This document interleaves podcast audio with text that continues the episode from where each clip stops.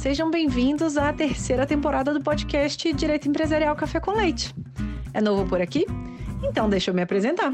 Eu sou Amanda Taide, mineira na origem, com passagem em São Paulo e candanga de coração. Casada, mãe do Pedro de 4 anos. Pedro Ataide Rivera Piteu Maranhão. Do Lucas, de 2 anos. Lucas lindo. Já é. E tutora do Vira-Lata Farofa. Sou professora doutora da Universidade de Brasília, UNB, dos cursos de Direito Empresarial, Concorrência, Comércio Internacional e Compliance. E esse é um podcast idealizado e planejado para as turmas da graduação em Direito Empresarial na UNB, nas disciplinas de Direito Comercial 1. A cada aula, um novo episódio sincroniza com o tema daquele dia. Mas o podcast não se restringe mais aos meus alunos pois todos os ouvintes, em quaisquer lugares do Brasil e do mundo, e em qualquer posição profissional que ocupem, poderão ter, com o nosso podcast, uma biblioteca virtual, em áudio gratuita, dos principais livros, capítulos ou trechos de livros, artigos acadêmicos essenciais para a compreensão do direito empresarial no Brasil. Eu estou muito animada para tomar a próxima xícara de café com leite com vocês. Bora comigo? A nossa xícara de café com leite de direito empresarial de hoje vai tratar de um livro muito importante, intitulado Empresa, Direito e Economia: Elaboração de um conceito jurídico de empresa no direito comercial brasileiro contemporâneo a partir do dado teórico econômico, de autoria de Cássio Cavalho. E para isso a gente vai ter a alegria de contar com a participação do próprio professor Cássio Cavalho. Cássio Cavalho é mestre doutor, professor em graduação e de mestrado na FGV Direito de São Paulo, Dedique-se ao direito empresarial, notadamente às instituições jurídicas de organização, financiamento, financiamento e reestruturação de empresas. É autor de uma série de livros sobre recuperação judicial de empresas, direito societário e direito das obrigações. É advogado em São Paulo, onde atua como parecerista em disputas contratuais, societárias e recuperacionais. Professor Cássio, muito obrigado por ter aceitado o convite para participar do nosso podcast, por apresentar, de modo simples, curto e gostoso, esse tema tão basilar do nosso direito comercial, que é o conceito jurídico da empresa no direito comercial. Excelente. Enfim, Amanda, é um prazer estar aqui. Muito obrigado pelo convite. E vai ser um prazer conversar contigo sobre a teoria da empresa e direito da empresa uh, no direito brasileiro contemporâneo. Então, professor Cássio, uma pergunta que eu sempre gosto de começar fazendo. De onde que surgiu né, a sua inquietação que te levou a escrever esse livro, que foi fruto da sua tese de doutorado, né, sobre o conceito jurídico da empresa? a minha inquietação, pra, né, o meu motivo para escrever sobre teoria da empresa, pesquisar, escrever sobre teoria da empresa, é um motivo dinâmico, vamos dizer. Ah, eu, logo que me formei, enfim, no final do século passado, eu comecei a lecionar direito comercial, era professor de direito comercial e, dentre outras coisas, lecionava introdução ao direito comercial. E, dentre os temas ensinados, eh, né, eu ensinava, lecionava também uh, o tema da empresa, uh, enquanto um critério de delimitação do âmbito de aplicação do direito comercial. À época era um, uma espécie de ato de comércio, e uh, com o Código Civil de 2002, que é brasileiro, que adota a teoria da empresa, enfim, em substituição à teoria dos atos de comércio, uh, esse é um tema que, enfim, acabou ganhando a, a, relevância, né, notoriedade, tinha que se pesquisar e estudar uh, esse tema. E, e por isso, no mestrado, quando eu ingresso no mestrado, na PUC do Rio Grande do Sul, eu decido a escrever uma dissertação sobre empresa. A, a, a, minha dissertação seria sobre a função social da empresa, era isso que eu queria fazer. E, e, e para escrever sobre função social da empresa, eu primeiro tinha que decidir o que, que era, ou delimitar o que, que era empresa, ah, para depois atribuir alguma função social a, essa, a esse conceito, aí, essa, enfim. E daí eu fui escrever sobre, primeiro pesquisar, escrever sobre empresa. E, e o fato é que uh, o que eu pesquisei e, e enfim, e eu li uh, um imenso volume da literatura, ah, enfim, brasileira, uh, comercial, enfim, do século XIX até aqui, e da literatura do direito europeu, enfim, do século talvez 18, alguma coisa do século 17 até aqui, e, e, e, como resultado, a, a minha dissertação acabou sendo uma dissertação sobre a evolução histórica do direito comercial. Olha só que interessante isso, né? Eu queria escrever sobre empresa, eu queria dizer o que era empresa. E daí eu fui estudar nos autores especializados em empresa o que é esse negócio, o que é empresa. E o que sai como resultado é uma história, a evolução histórica do direito comercial, enquanto um ramo especial do direito privado que uh, nasce na Idade Média, na Baixa Idade Média, e se afirma como um ramo ao lado do direito civil e cujos limites de aplicação, enfim, uh, uh, são determinados por, por certos critérios, ah, notadamente aqui a noção de comerciante, historicamente, enfim, e evolui esse ramo do direito privado e, de repente, o que né, se dá uma continuidade, vamos ver, a, a, essa ideia dicotômica, de um lado o direito civil e de outro lado o direito comercial, e se dá a ideia, a, ou continuidade, a ideia de que a, deve haver um critério para delimitar o âmbito de aplicação do direito comercial, que não é mais o comércio, ou o comerciante, ou o ato de comércio, vira a empresa, o empresário, enfim. Então, é, é, é, né, o, o, meu ponto de partida aqui de, de, da investigação foi eu queria saber o que era a empresa e de repente fui levado por todo mundo para contar a história do direito comercial. E, e gostei muito de estudar a história do direito comercial, gostei, enfim, foi, foi algo, uh, né, uh, para mim, muito recompensador, enfim. Mas, ao mesmo tempo, eu saí da dissertação de mestrado sem saber o que, que era a empresa. E, e eu estava, enfim, né, eu tinha essa inquietação, puxa vida, como assim? Eu queria escrever sobre empresa e não conseguia. Quer dizer, toda a literatura me leva para outro lado, enfim. No doutorado, disse, não, deixa eu seguir. Agora eu já, já caí nessa armadilha, uma vez, que é a armadilha na qual toda a literatura a continental europeia, enfim, a, dos últimos 200 anos, vamos dizer, cai. Ah, enfim, a, que é basicamente o que é a empresa, quando vê você está estudando, ah, não, na Idade Média, renascimento comercial, os comerciantes, o que, que isso tem a ver com, né? enfim. Uh, uh, e daí, uh, no doutorado, cuja tese resulta nesse livro, Direito, Empresa e Economia, enfim, que foi publicado pela Forense, eu disse, não, vou estudar, eu vou escrever sobre a empresa, eu vou resolver o que, que é o problema da empresa, qual é esse tema. Porque os juristas da Europa, enfim, de um século e meio para cá, não conseguiram resolver esse problema. E os brasileiros também não, não conseguiram. Né? para você ter uma ideia, né, para todos terem uma ideia, que, disse, bom, vamos ver como é que os especialistas em direito da empresa né, se referem à empresa. O que, que eles têm a dizer? Estava pesquisando, deixa eu aprender com os grandes nomes. Ah, e daí os adjetivos que os especialistas em direito da empresa, que dizem, existe um direito da empresa, empresa é uma coisa muito importante e tal. Ah, mas os adjetivos que esses autores dão à empresa são adjetivos como a empresa ah, é um ah, ah conceito ah, plurissêmico, caudaloso, avassalador. Tá bom, até aí tem uma grande amplitude, ok. Ah, e até aqui eu estou falando, por exemplo, de Cláudio do Couto Silva, Antônio Menezes Cordeiro, mas, de repente, né, os adjetivos são, mudam até, né, que são, passam a ser, a empresa é um conceito impreciso, volátil como uma nuvem, fantasmagórico, gelatinoso, caleidoscópico. Aqui eu citei a, a, o Menezes Cordeiro, o Valdir Bulgarelli, o Valdemar Ferreira, que foi catedrático da USP.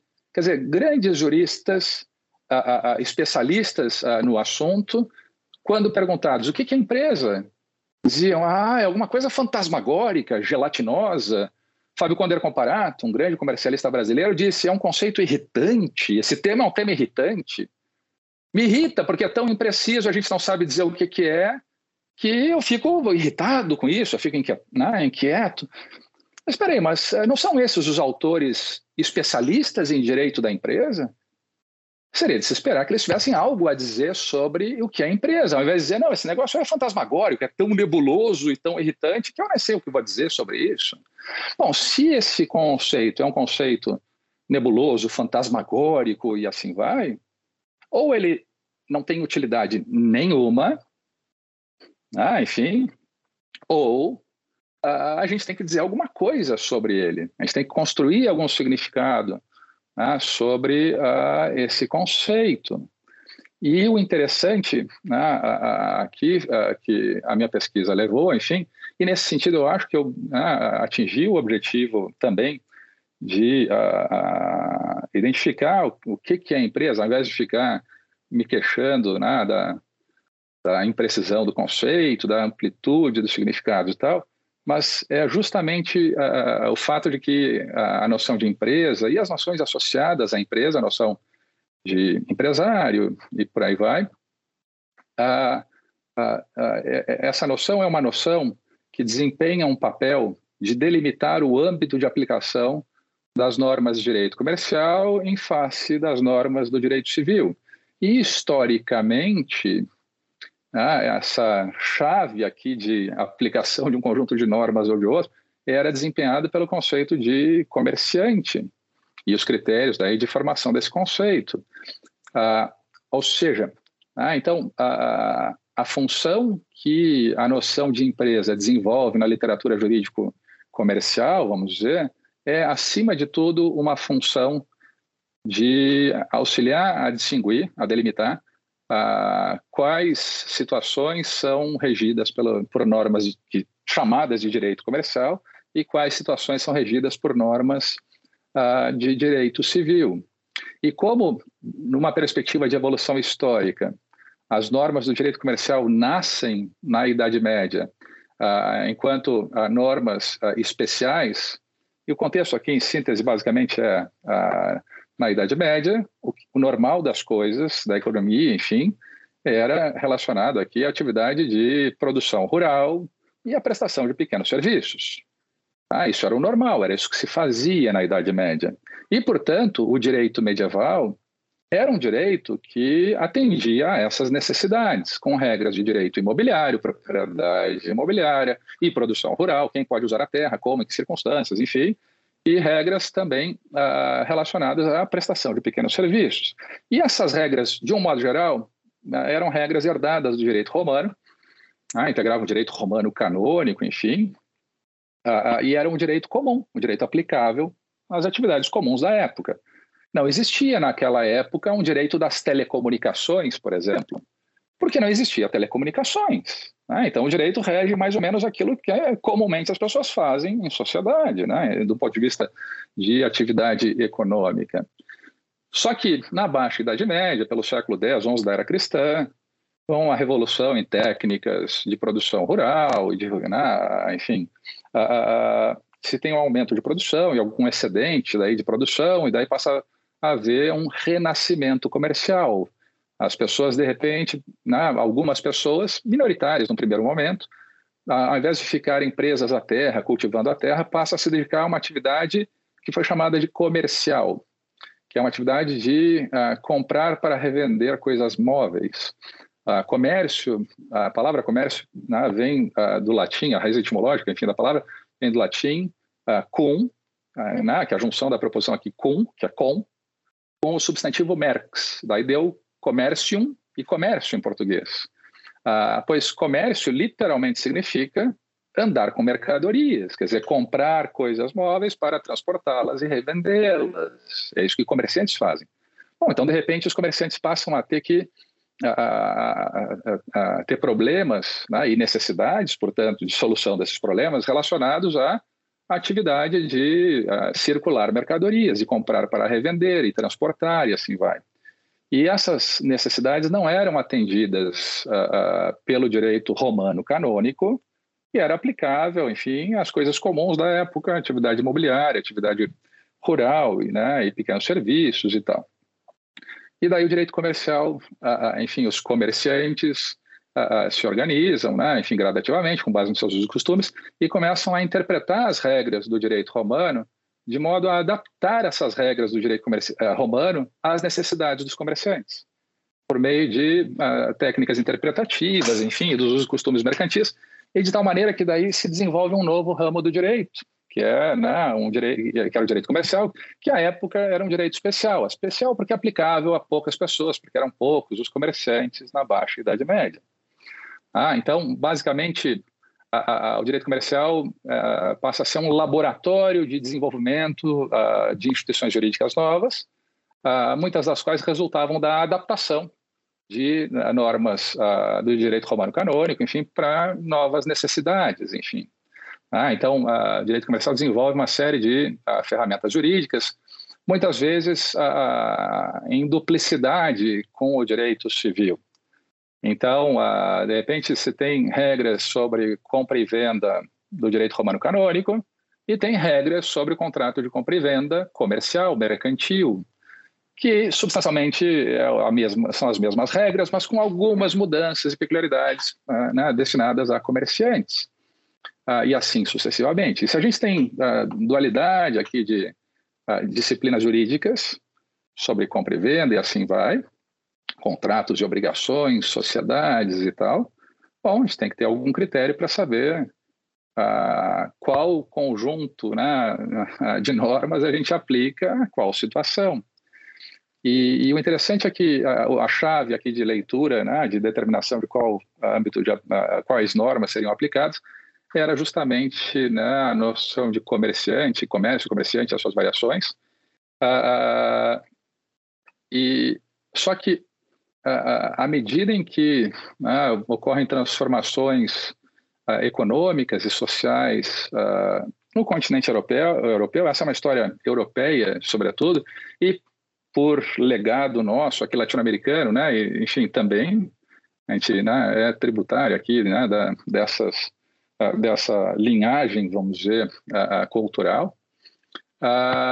Mas à medida em que o continente europeu passa por modificações, certas atividades econômicas que eram do direito civil, né, enfim, e, passam a demandar a utilização de ferramentas jurídicas que fossem mais adequadas à captação, enfim, de recursos e à organização do capital que habitualmente eram ferramentas que tinham sido desenvolvidas em alguma medida no direito comercial. Basta pensar títulos de crédito, né? os institutos relacionados à mobilização de créditos para financiamento da empresa uh, se desenvolvem no direito comercial e, num primeiro momento, eram de aplicação exclusiva a comerciantes. Não, uh, comerciantes não podiam usar o que hoje nós diríamos uh, cédulas de crédito, duplicatas ou cheques ou notas promissórias. Ah, enfim, ah, e, e, e, a mesma coisa em relação a certos contratos de organização de atividades ou uh, certas normas societárias, enfim, por aí vai. Então, uh, vamos imaginar aqui essa evolução histórica, que é no início só uma atividade comercial muito restrita, mas de repente ocorrem mudanças como uma revolução industrial. Então, os comerciantes vão e financiam a industrialização das sociedades europeias. Bom, atividade de indústria, tá bom, foi nascida no seio do direito comercial, pelos comerciantes, então se aceitava que a atividade industrial fosse comercial, embora ela não seja uma atividade de compra para revenda de mercadorias. Ah, então aqui já tem uma quebra né, entre esse critério de delimitação do âmbito de aplicação do direito comercial uh, que era o comerciante, né, uh, porque ele passa a englobar algo além do comércio.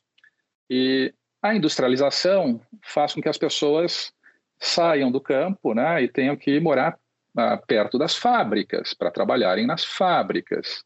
E isso leva a uma urbanização e, portanto, a uma demanda por a produção de unidades imobiliárias. As pessoas tinham que ter onde morar. E agora imagina se ah, todo mundo mora no campo e, mais ou menos ao mesmo tempo, quase todos vão e querem morar numa cidade e não tem unidades imobiliárias para atender essa demanda. A demanda é imensa. Como é que você capta capital, recursos, financiamento para construir né, incontáveis unidades imobiliárias? E, e como é que você organiza esse capital? Quais são as regras de governança, enfim? Bom, historicamente, né, as regras de financiamento e governança são regras de uh, títulos de crédito, valores mobiliários, uh, se usa a sociedade por ações, enfim. Uh, e certos contratos que eram chamados de mercantis, que eram peculiares do direito comercial, enfim. Uh, e, portanto, quem se dedicava à atividade imobiliária não podia usar, porque a atividade imobiliária historicamente é regida pelo direito civil. E daí a gente, essa mudança na realidade social tem uma pressão no final do século XIX na Europa que, de, que uh, muda, diz não, a atividade imobiliária é comércio, passou a ser comercial porque vai ser uh, se submete às regras mercantis.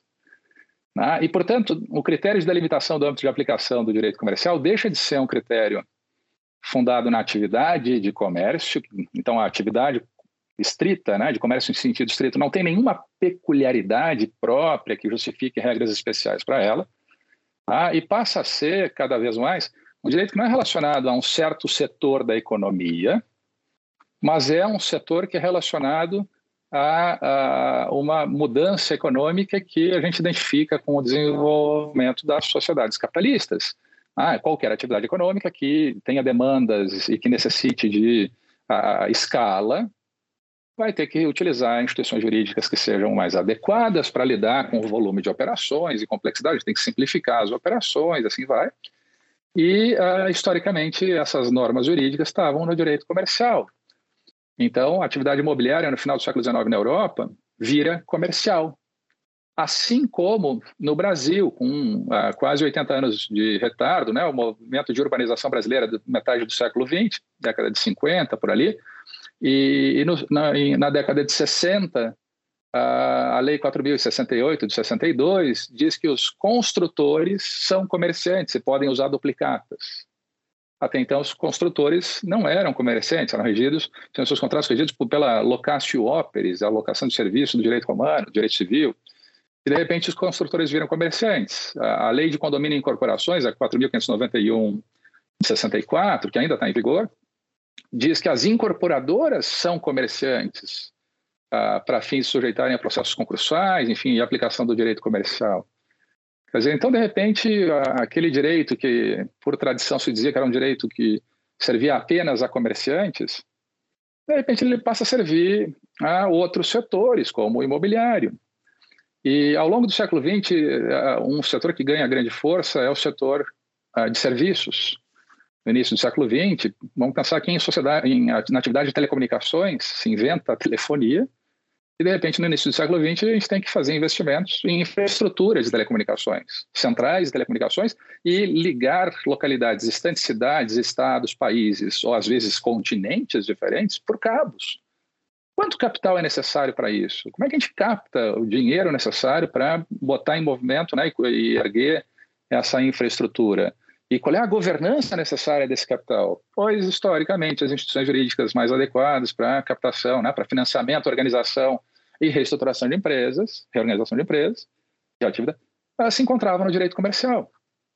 E daí porque a, a, a, alguns expedientes são adotados. Por exemplo, no início do século XX, as prestadores de serviços de telecomunicação precisavam das regras comerciais, mas prestavam serviços. Então tinha né, a grande turma do direito conservadora, naturalmente conservadora, ah, dizia, não, serviços são regidos pelo direito romano. Imagina, é um absurdo que a gente diga que as normas comerciais vão reger serviços.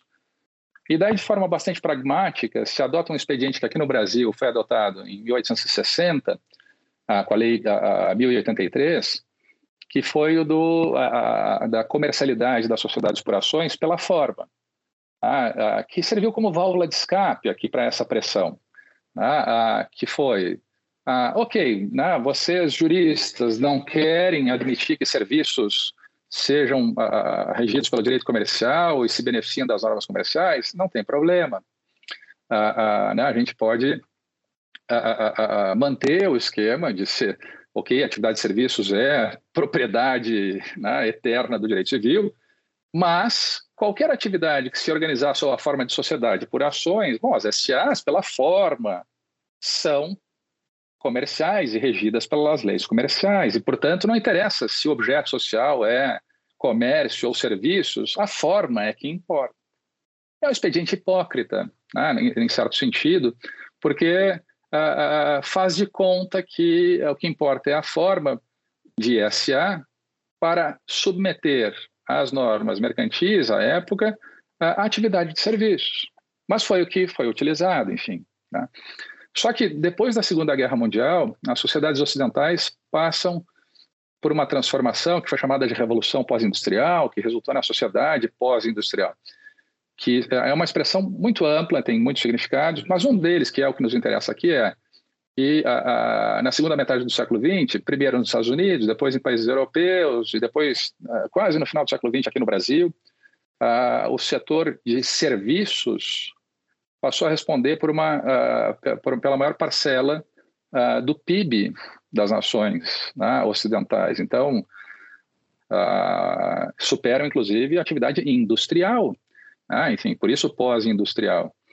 E, e, portanto, serviços, vamos pensar aqui não só telecomunicações, mas serviços de informática e a enormidade de uh, variações que esse, né, esse setor uh, assume, enfim, as companhias mais valiosas do mundo hoje são uh, companhias que atuam no setor de informática, que diríamos serviços de informática, serviços, enfim, reclamavam instrumentos de captação de capital e organização do capital que, por tradição histórica, estavam no direito comercial, enfim, e, portanto, a, a, tinha uma pressão para dizer, não, todo o setor de serviços vai se submeter às normas comerciais. Mas como? Serviços é matéria civil, enfim. E, e esse salto se parecia tão uh, impossível, né? assim, uh, que, tão distante, que, que se disse, não, para isso a gente não pode adotar, mudar o conceito de comerciante só, aumentar, dizer que comércio envolve também serviços. Ah, a gente vai ter que adotar algum outro critério, enfim, uh, né, de delimitação do âmbito de aplicação das normas comerciais. E, e, o que aconteceu basicamente aqui, o que se usou aqui foi um expediente uh, que era uh, impreciso, e aliás, ao longo da história, todos os critérios de delimitação do âmbito de aplicação do direito comercial foram imprecisos. Ah, ninguém sabia dizer exatamente a que situações se aplicavam o direito, as normas comerciais e quais situações não justamente isso aqui não era uma falha, era intencional, né, para permitir que, à medida em que certas atividades ganhassem expressão econômica e passassem a ter necessidades e novas regras jurídicas, enfim, para atender né, essas uh, demandas, uh, enfim, uh, para que o direito comercial pudesse expandir o seu âmbito de aplicação para essas novas atividades. Para a gente fazer essa expansão, necessariamente a gente tem que delimitar o direito comercial com regras imprecisas né, que sejam ambíguas o suficiente para que a gente possa progressivamente aumentar o âmbito de aplicação do direito comercial. E daí porque a, a, as variações e a evolução, por exemplo, da teoria dos atos de comércio, que nunca ninguém soube dizer ao certo o que, que era com precisão, ah, e um principal, um, uma espécie de ato de comércio que ganha força e to, toma o mundo, toma o mundo pela sua indeterminação, que foi a empresa. Ah, no Código Comercial uh, uh, francês uh, de, de 1807, isso depois se reproduz aqui no Código Comercial brasileiro de 1850 e o Regulamento 737 de 1850, se dizia que né, se adotava a tal teoria dos atos de comércio, seriam regidos pelo direito comercial os atos de comércio, enfim, ou aquelas pessoas que se dedicassem a exercer atos de comércio. Né? então, você tinha aqui um critério de delimitação do âmbito de aplicação do direito comercial. E um, daí, atos de comércio eram compra para revenda, na mercancia, falava o nosso código comercial e tal, mas uh, um do, uma das espécies era a empresa. A, quem exercer empresa. Tá, mas e que negócio é essa empresa? Ninguém sabia dizer o que, que era. Era ah, ambíguo, ah, talvez seja indústria. Mas indústria, mas tem alguma associação, algum setor? É, setor industrial, é isso? É setor, enfim. Uh, e a noção de empresa era tão ambígua que à medida em que um novo setor da economia necessitava ser reputado comercial para fins de aplicação das normas comerciais, se dizia, ah, bom, esse setor não é comércio, não é, mas é, é uma empresa. Isso é empresa, está englobado pela ideia de empresa. Então, a, né, a empresa foi um vocábulo coringa que permitiu, a, a, a, que passou a progressivamente com, compreender, enfim, uma série de setores da atividade econômica para fins de aplicação das regras comerciais. E daí na Itália, na metade do século XX, enfim, e no Brasil, ah, por um movimento de importação do modelo italiano e uma importação que foi em grande parte mal feita ah, pelo Código Civil, enfim, pelo projeto Código Civil de meu, ah, ah, que é de 1975 projeto, mas que, enfim, só vira lei em 2002. ah, mas se adota a teoria da empresa. Que significa basicamente o seguinte, que né, ah, pode, se aplicam as normas comerciais a quem for considerado não mais comerciante, mas agora empresário. Ah, então se trocou um rótulo por outro, mas o conteúdo também muda, porque ah, o Código Civil diz, no artigo 966, considera-se empresário quem exerce profissionalmente atividade econômica organizada para a produção e circulação de bens ou serviços. Em abstrato, se a gente parar para pensar, qualquer atividade econômica, todas as atividades econômicas são atividades de produção ou circulação de bens ou serviços. Produção de bens móveis, indústria, produção de bens imóveis, incorporação ah, e construção. A, a, a, produção de serviços é a prestação de serviços em qualquer modalidade, serviços de manutenção, de equipamentos, serviços de informática, serviços de entretenimento, serviços de qualquer coisa. e circulação, compra para revenda de mercadorias, comércio, a, corretagem e agência, pode ser imobiliária também, né? enfim, a, atividade de compra para revenda ou intermediação na troca de imóveis ou de serviços também, e, e por aí vai. Ou seja, qualquer atividade econômica está submetida, está compreendida nesse conceito de empresário. E, portanto, se potencialmente todas as atividades econômicas são empresariais e submetem às supostas regras comerciais, significa que a gente não tem mais dois regimes jurídicos diferentes e, e portanto, a gente não precisa mais de um critério para uh, determinar a, a, a, quais atividades econômicas ou pessoas as regras identificadas historicamente como direito comercial devem ser aplicadas, porque passa a ser basicamente o único conjunto de regras que disciplina a atividade privada, enfim, exploração econômica, e que se aplica a todo mundo. Ah, então, o direito comercial de um direito especial, em contraposição ao direito civil, né, um direito de aplicação de âmbito muito restrito, se desenvolve e cumpre a sua vocação, seu destino aqui de se transformar o direito de todo mundo, o direito de todas as coisas. Ah, e, ah, ah, enfim, e se torna um direito comum, de um direito que nasce especial, num laboratório, enfim, numa oficina muito específica de desenvolvimento de regras, enfim, de repente esse direito vai se consolidando e outras atividades vão adotando esse direito, de repente esse direito vira um direito comum, vira o direito normal de todas as coisas. Né? A gente não pode mais falar nesse sentido, então, em dicotomia do direito privado, né? dividido em direito civil e comercial, direito civil e empresarial, porque a, a, a rigor, a rigor não, não há mais a, né, essa dicotomia.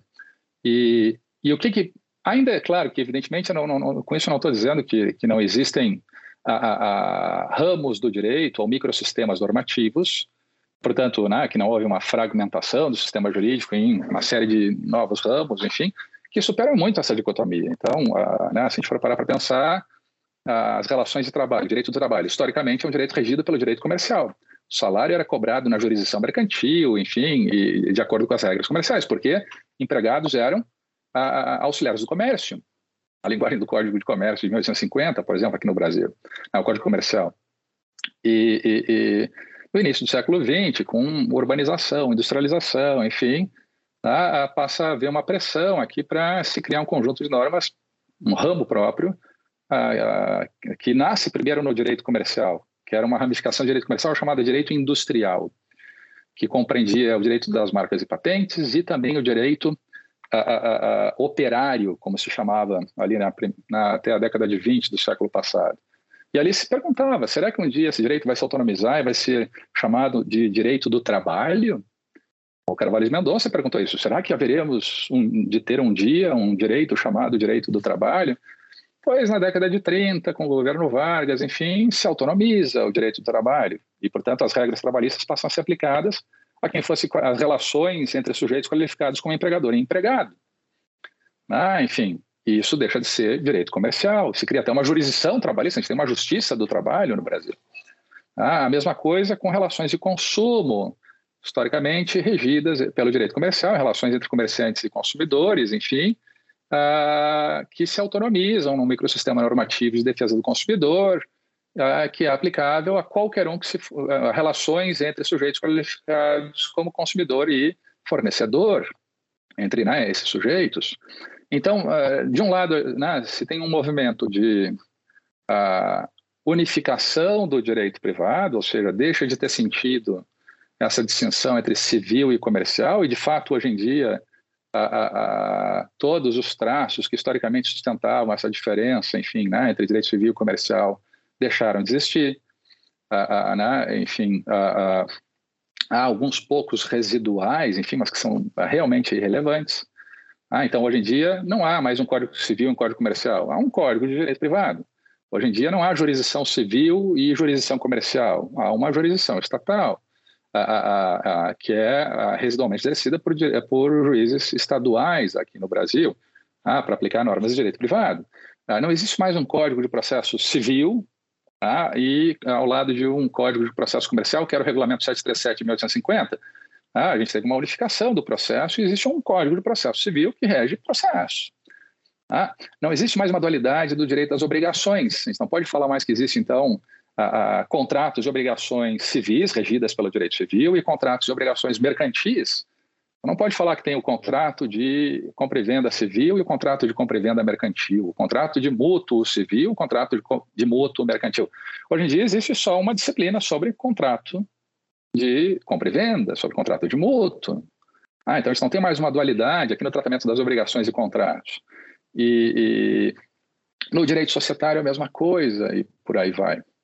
E como resultado, se a gente não tem mais nenhuma dessas dualidades de tratamento, uh, eu não tenho mais que escolher, ah, não, esse caso aqui vai ser regido pelo direito comercial, na jurisdição mercantil, pelo processo, ou não, vai ser pelo direito civil, na jurisdição civil, pelo processo. Não, não tem mais isso.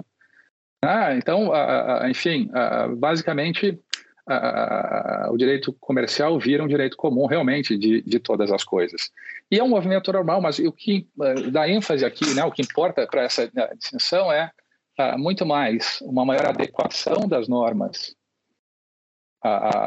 mercantis, enfim, historicamente rotuladas como normas mercantis, para atender necessidades de uma economia que a gente chama hoje em dia de capitalista, enfim, do que as normas de direito civil. Então, qualquer um que tiver essa necessidade vai reclamar essas normas para si, né? vai, vai precisar da aplicação dessas normas. E, e, e portanto, uh, o direito comercial ele serve historicamente como uh, um mecanismo para uh, ponderar duas forças imensas no direito, duas forças que atuam e, e, que geram uma, uma, tensão, enfim, imensa nos sistemas jurídicos. Que, de um lado, todo jurista é um conservador. Ah, por que razão é isso? Porque se tem o direito serve para pautar expectativas. As pessoas organizam as suas relações com base em certas regras e esperam que no futuro essas regras continuem as mesmas, porque as relações foram organizadas em conformidade com essas regras. Desde criança, a gente está acostumado a pensar assim: ah, ah, ah não dá para mudar a regra no meio do jogo. Peraí, está jogando, agora você quer mudar a regra? Não, a gente começou a jogar com uma regra, eu tinha expectativa de que isso continuaria. Ah, então, a, a, a necessidade de, de, segurança e de previsibilidade das soluções para as disputas jurídicas impõe um natural conservadorismo ao direito. Ah, mas, ao mesmo tempo, as instituições jurídicas têm que, se, uh, têm que lidar com outro fenômeno que é a, a realidade social e a realidade econômica mudam. A gente passa a ter, eh, enfim, né, novas realidades econômicas às quais muitas vezes o direito não está adaptado, não é adequado a lidar com essas novas realidades. E, portanto, a gente tem que mudar as regras jurídicas. E como é que se faz isso? Né? E toda a história do direito, a gente vai encontrar não só direito civil e comercial e essa história, mas também na common law e, e dividida em common law e equity, né, em cortes de equity, ou no direito uh, normal e direito administrativo, muitas vezes isso acontece, que é uh, a gente cria um ramo do direito especial, de âmbito de aplicação muito limitado, no qual as regras comuns são adaptadas. Com isso, se diz: olha, as regras comuns continuam em vigor, aplicadas a todo mundo, mas para esses pouquinhos destinatários aqui que tem uma, uma necessidade específica, a gente muda a regra. Ah, e daí com isso a gente consegue adaptar o direito a uma nova necessidade. À medida em que se vai consolidando a aceitação de que, ah, ok, essa nova regra é para esses poucos, enfim, e a gente vai vendo que hum, na, outros talvez possam se beneficiar dessas regras, a gente vai ampliando o âmbito de aplicação dessas regras, e, e às vezes as regras são tão mais adequadas que uh, deixam de ser especiais e são importadas pelo direito comum. Ah, ah, por exemplo, aqui no, no, nos sistemas ah, europeus e latino-americanos ocorreu a comercialização do direito civil, ah, que foi um fenômeno histórico, enfim, que é marcado pela ideia de que instituições de direito civil, que eram menos adequadas a novas realidades sociais, tinham sua publicação preterida porque o legislador civil, ou enfim, a fonte de direito que civil à época preferia importar a regra do direito comercial. Exemplo aqui, só para não ficar né, tão uh, vago, uh, no direito romano, ah, e portanto no direito civil romano canônico europeu, das obrigações, a constituição de um devedor em mora para fins, enfim, de cobrança de juros e dos efeitos da mora, enfim, dependia da interpelação pelo credor. Então, se o devedor não pagasse, não estaria em mora. O credor teria que ir até o devedor e dizer: escuta, você não me pagou, você tem que pagar, e portanto você está em mora, agora você vai ter que pagar juros, ou enfim.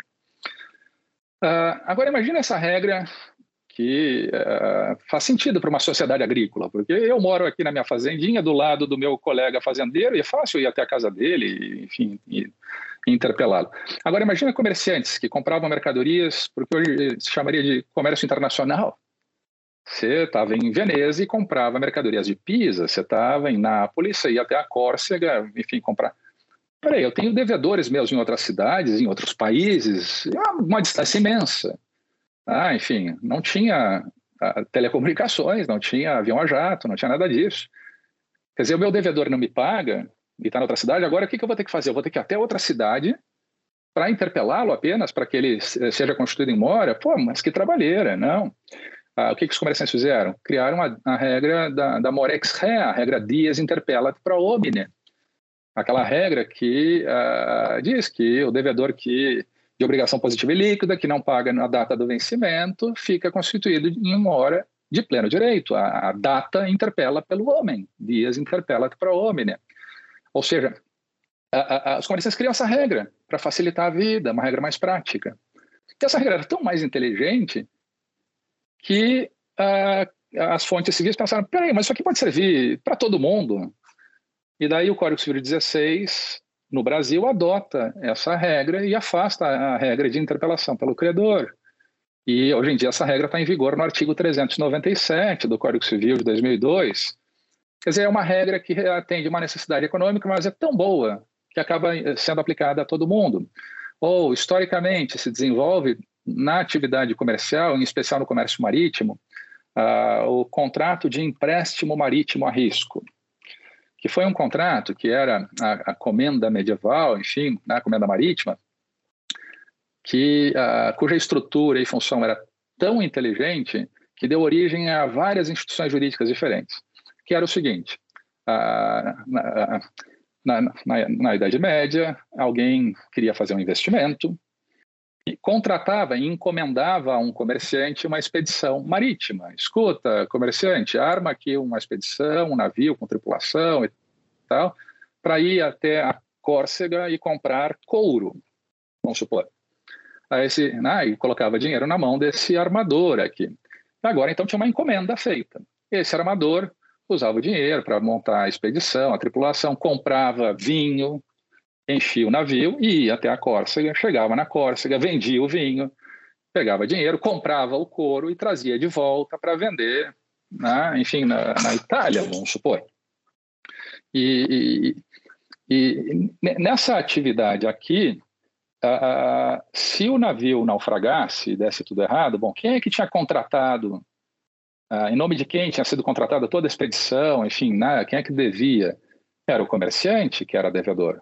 E o investidor uh, era um mero contratante externo que tinha encomendado, me traz aqui uh, tal mercadoria. E, portanto, quem sofria todo o risco da expedição, ah, enfim, do insucesso da expedição, era o comerciante, e não esse terceiro. e, portanto, vejam que esse contrato de empréstimo marítimo a risco tinha em si uma estrutura de alocação do risco. O risco fica com o comerciante.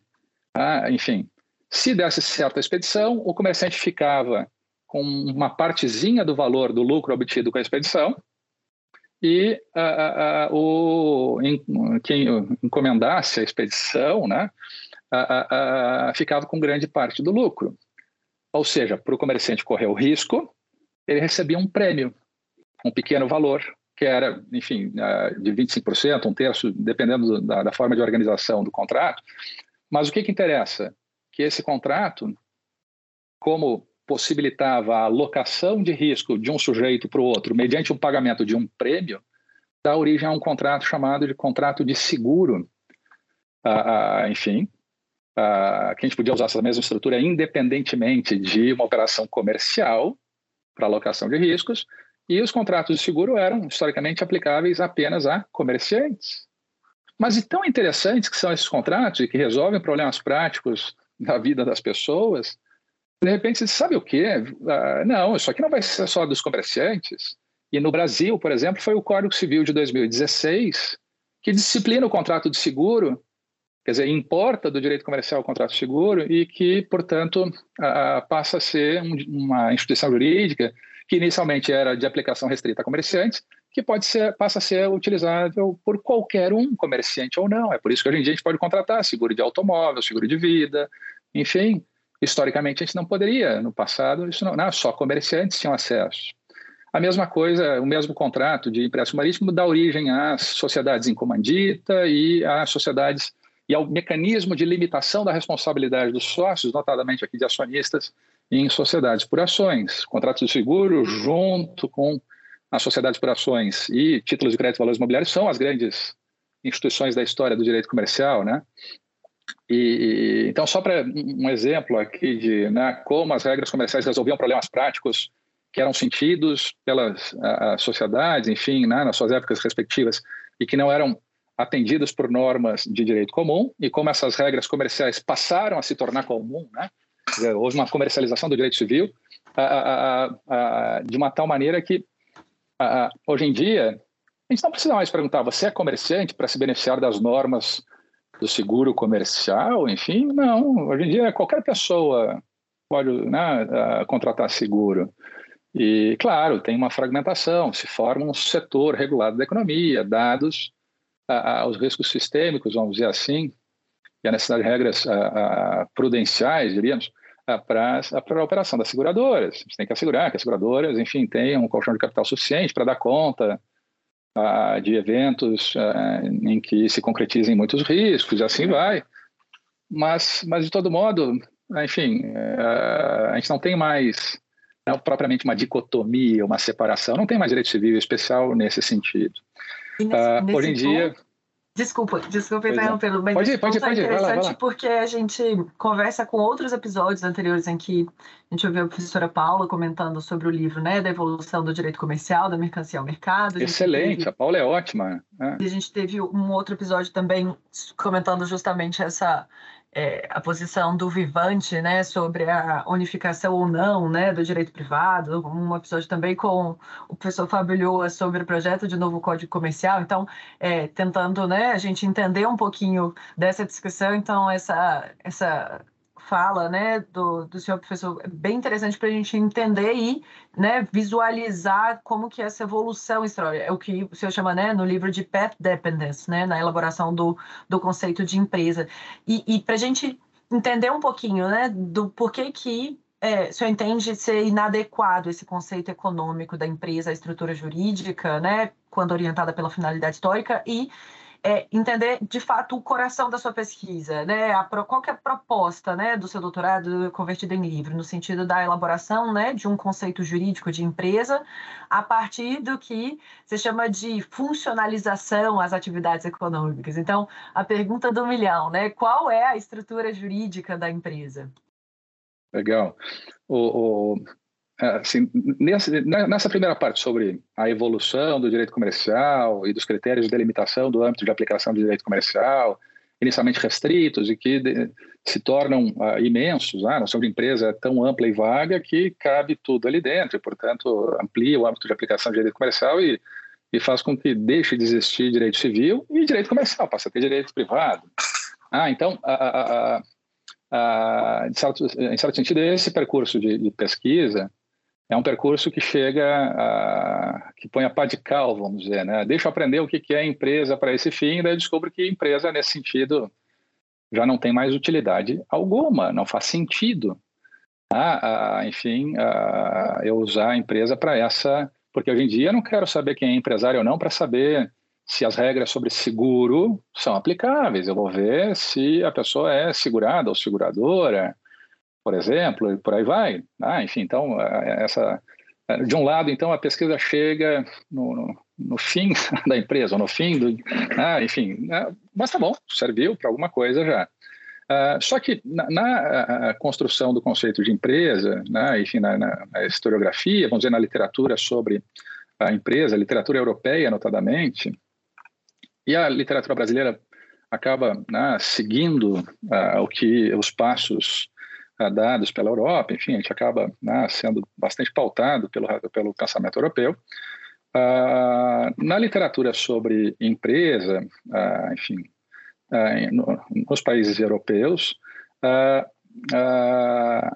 se adota um método de análise, vamos dizer, do tema, para emprestar alguma relevância jurídica para a noção de empresa, uh, que é um método que, que primeiro parte de um dado econômico.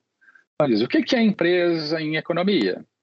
A gente acrescenta a esse dado econômico uh, algum conceito jurídico, ah, então alguma lente de conceito jurídico, como a pessoa, objeto de direito e bem, portanto, ou fato, enfim, e, e né, enfim, uh, o ato ah, e dessa conjugação de um conceito econômico com alguma categoria jurídica, resulta algum significado para essa para o que se chama de empresa. Então, a empresa é, segundo a literatura jurídico-comercial, a, a, organização dos fatores de produção sob o próprio risco para a obtenção de um produto destinado à satisfação de necessidades alheias e a, a realização de lucro. Ah, enfim, esse é o conceito e a literatura jurídica europeia e brasileira, por tabela, adotam. Tá? Dizendo, a economia entende que empresa é isso. Essa organização dos fatores de produção para, enfim, obtenção de lucro e tal, se passa pelo filtro de pessoa, ah, de sujeito, bom, resulta ah, no conceito de empresário. Empresário é quem exerce atividade de organização de fatores de produção, enfim, para obtenção de lucro.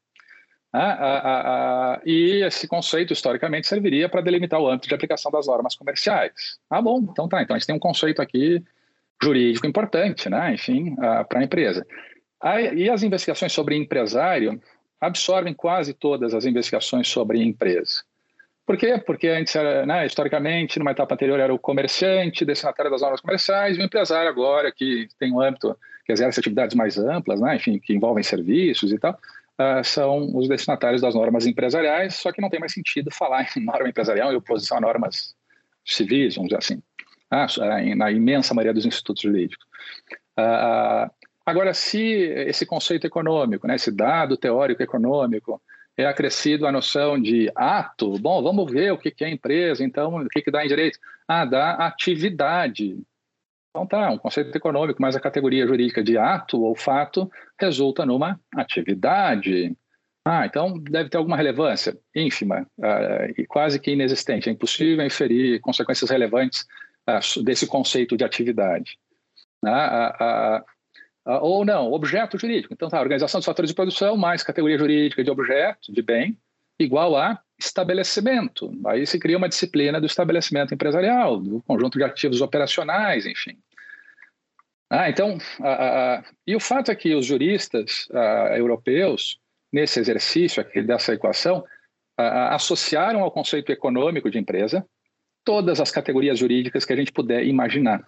Os europeus são, enfim, hiperqualificados, têm um treinamento fora de série, têm historicamente a cultura, a tradição e os recursos para escreverem caudalosamente e tentarem todas as possibilidades que a gente puder imaginar e fizeram isso. E o resultado desse esforço, que foi monumental, foi nada. Ah, praticamente como se ah, milhões e milhões de páginas e litros de tintas de tinta ah, foram jogados ah, no, no, lixo ou resultaram em nada, porque ah não é só para definir o que é empresário, isso que importa, o resto não se conseguiu fazer tirar grande coisa. Ah, se imaginava que se poderia criar um monumento jurídico, assim como a pandectista do século XIX cria toda uma disciplina do ato e do negócio jurídico, é realmente um monumento. Bom, então vamos ver se a gente cria agora uma disciplina da atividade. Assim como no século XIX houve o ato, vamos ver agora se a gente consegue construir a atividade. Não se conseguiu, não se fez uh, nada que possa ser reputado relevante, expressivo, né, enfim, uh, no sistema jurídico.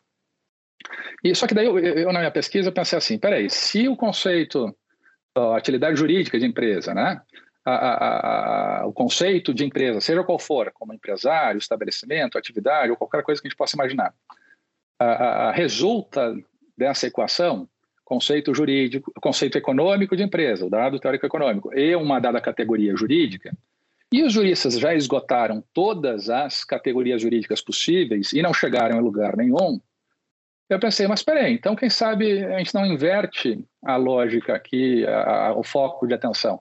Deixa eu ver se o problema dessa indeterminação toda não está no dado teórico econômico. Porque, interessantemente, ninguém na literatura europeia e latino-americana, em 150 anos, tinha olhado para o dado teórico econômico. Ninguém tinha, porque, ah, enfim, todo mundo pensou, ah, tá, organização de fatores de produção e tal, mais pessoa, mais ah, sujeito, mais objeto, mais ato, atividade, enfim. Se pensou, agora sempre era o conceito estável esse conceito econômico, né, de organização dos fatores de produção e tal. Mas tá, deixa eu ver como é que em economia uh, os economistas tratam a empresa. O que, que é a empresa para os economistas? Porque foi o único elemento da equação que não tinha sido investigado por ninguém. Uh, absolutamente ninguém. E daí eu fui estudar o que, que era empresa para a economia. e eu descobri algumas coisas interessantes. A primeira delas é que a, a economia não tem um conceito de empresa e uma teoria de empresa, tem dezenas de conceitos e teorias da empresa que são muito diferentes. Enfim, e a gente sistematicamente, a literatura continental europeia brasileira, trabalhando com aquele conceito que é identificado com a economia neoclássica, que é o ramo principal, a vertente principal, dominante da economia. Ah, quase 100% dos economistas ah, têm uma formação e trabalham, enfim, ah, com o que se chama de economia neoclássica, com as ferramentas da economia neoclássica. e o interessante é que, bom, existem vários conceitos de empresa e várias teorias, mas a neoclássica tem uma, uma predominância evidente. Provavelmente por isso, os juristas quando eu ia estudar o que é empresa, vamos ver como é que é na economia, pegavam qualquer manual de economia e o conceito que provavelmente estaria ali à disposição era neoclássico. Ah, enfim, era isso. E dá para ver direitinho isso na literatura, desde Vivante, no final do século XIX, enfim, e dá para mapear com toda a facilidade esse movimento. A minha tese mapeia isso. E, e, e só que conceitos, né, enfim, a, a, como a organização de fatores de produção, seja o que for, são, na verdade, sínteses que só fazem sentido dentro de um dado conjunto teórico. Uma teoria é um, uh, formada por um conjunto de pressuposições que permite uma dada lente que nos dá uma visão uh, sistematizada da realidade uh, enfim, conforme essas pressuposições, mas limitada a essas pressuposições. Então, como eu não consigo conhecer todas as coisas e todas as informações do mundo, eu adoto uma teoria que filtra o mundo e eu crio um retrato bem limitado do mundo a, a, com base nessas pressuposições teóricas. E, portanto, e isso tem uma, tem que, né, é orientado por uma utilidade prática. Eu só vou aceitar essa visão limitado, esse filtro limitado que qualquer teoria dá para compreender a realidade, se essa, esse retrato limitado, né, incompleto, enfim, é útil para alguma coisa. Eu consigo resolver algum problema, enfim, compreendendo esse retrato. E, portanto, o conceito econômico de empresa neoclássico, empresa enquanto organização de fatores de produção e tal, só faz sentido se eu compreender a teoria econômica neoclássica.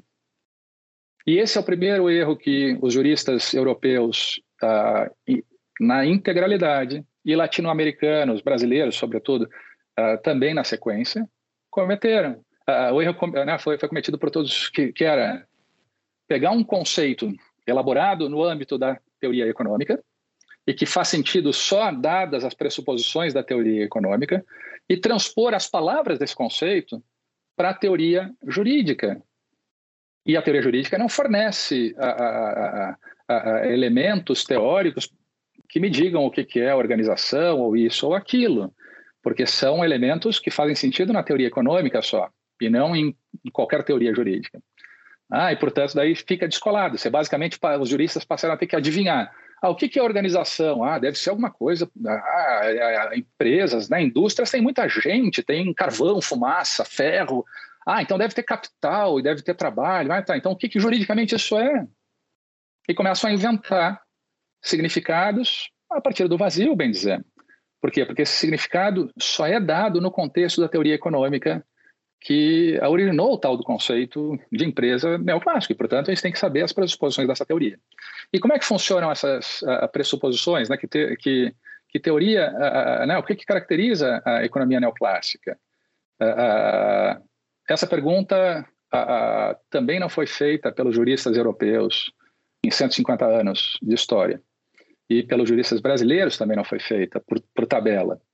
Ah, ah, bom, a primeira coisa que caracteriza a economia neoclássica é basicamente o seguinte: a teoria neoclássica busca explicar como indivíduos ah, ah, se comportam ah, no, em, eh, em, operações de troca realizadas no mercado.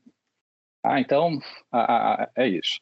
Só que o interessante é que o mercado da economia neoclássica é povoado por indivíduos, então, que são classificados em consumidores, que são indivíduos que adquirem, fazem trocas para adquirir ativos e consumir esses ativos e não dar continuidade à circulação econômica né, desses ativos, e empresas, que são indivíduos que compram, compram ativos, compram insumos, adquirem insumos para transformá-los e uh, num produto e vender esse produto. Então, dar sequência à, à, vida econômica do ativo, ainda que transformado, esse, né, esse determinado bem. Uh, e, e, daí adotam pressuposições uh, que são muito descoladas da realidade. Ah, por exemplo, esses indivíduos são, primeiro, hiperracionais, são oniscientes, sabem tudo sobre todas as coisas, sobre, sabem todos os preços de todos os bens do mundo na ponta da língua. Ah, e são supercomputadores, são capazes de calcular quais ofertas e preços são as mais vantajosas para, sua, para suas necessidades, sabem, portanto, ordenar as suas preferências de modo racional e realizam trocas ah, buscando maximizar o seu próprio bem-estar. Ah, enfim. Ah, Uh, o que é muito distante uh, uh, né, de, da realidade do comportamento humano. E a gente hoje em dia tem muito, né, isso é bem claro. A economia neoclássica adota pressuposições irreais e realistas sobre o comportamento humano. Ah, e, e, e, e, portanto, e será que o direito adota essas pressuposições tão irreais assim?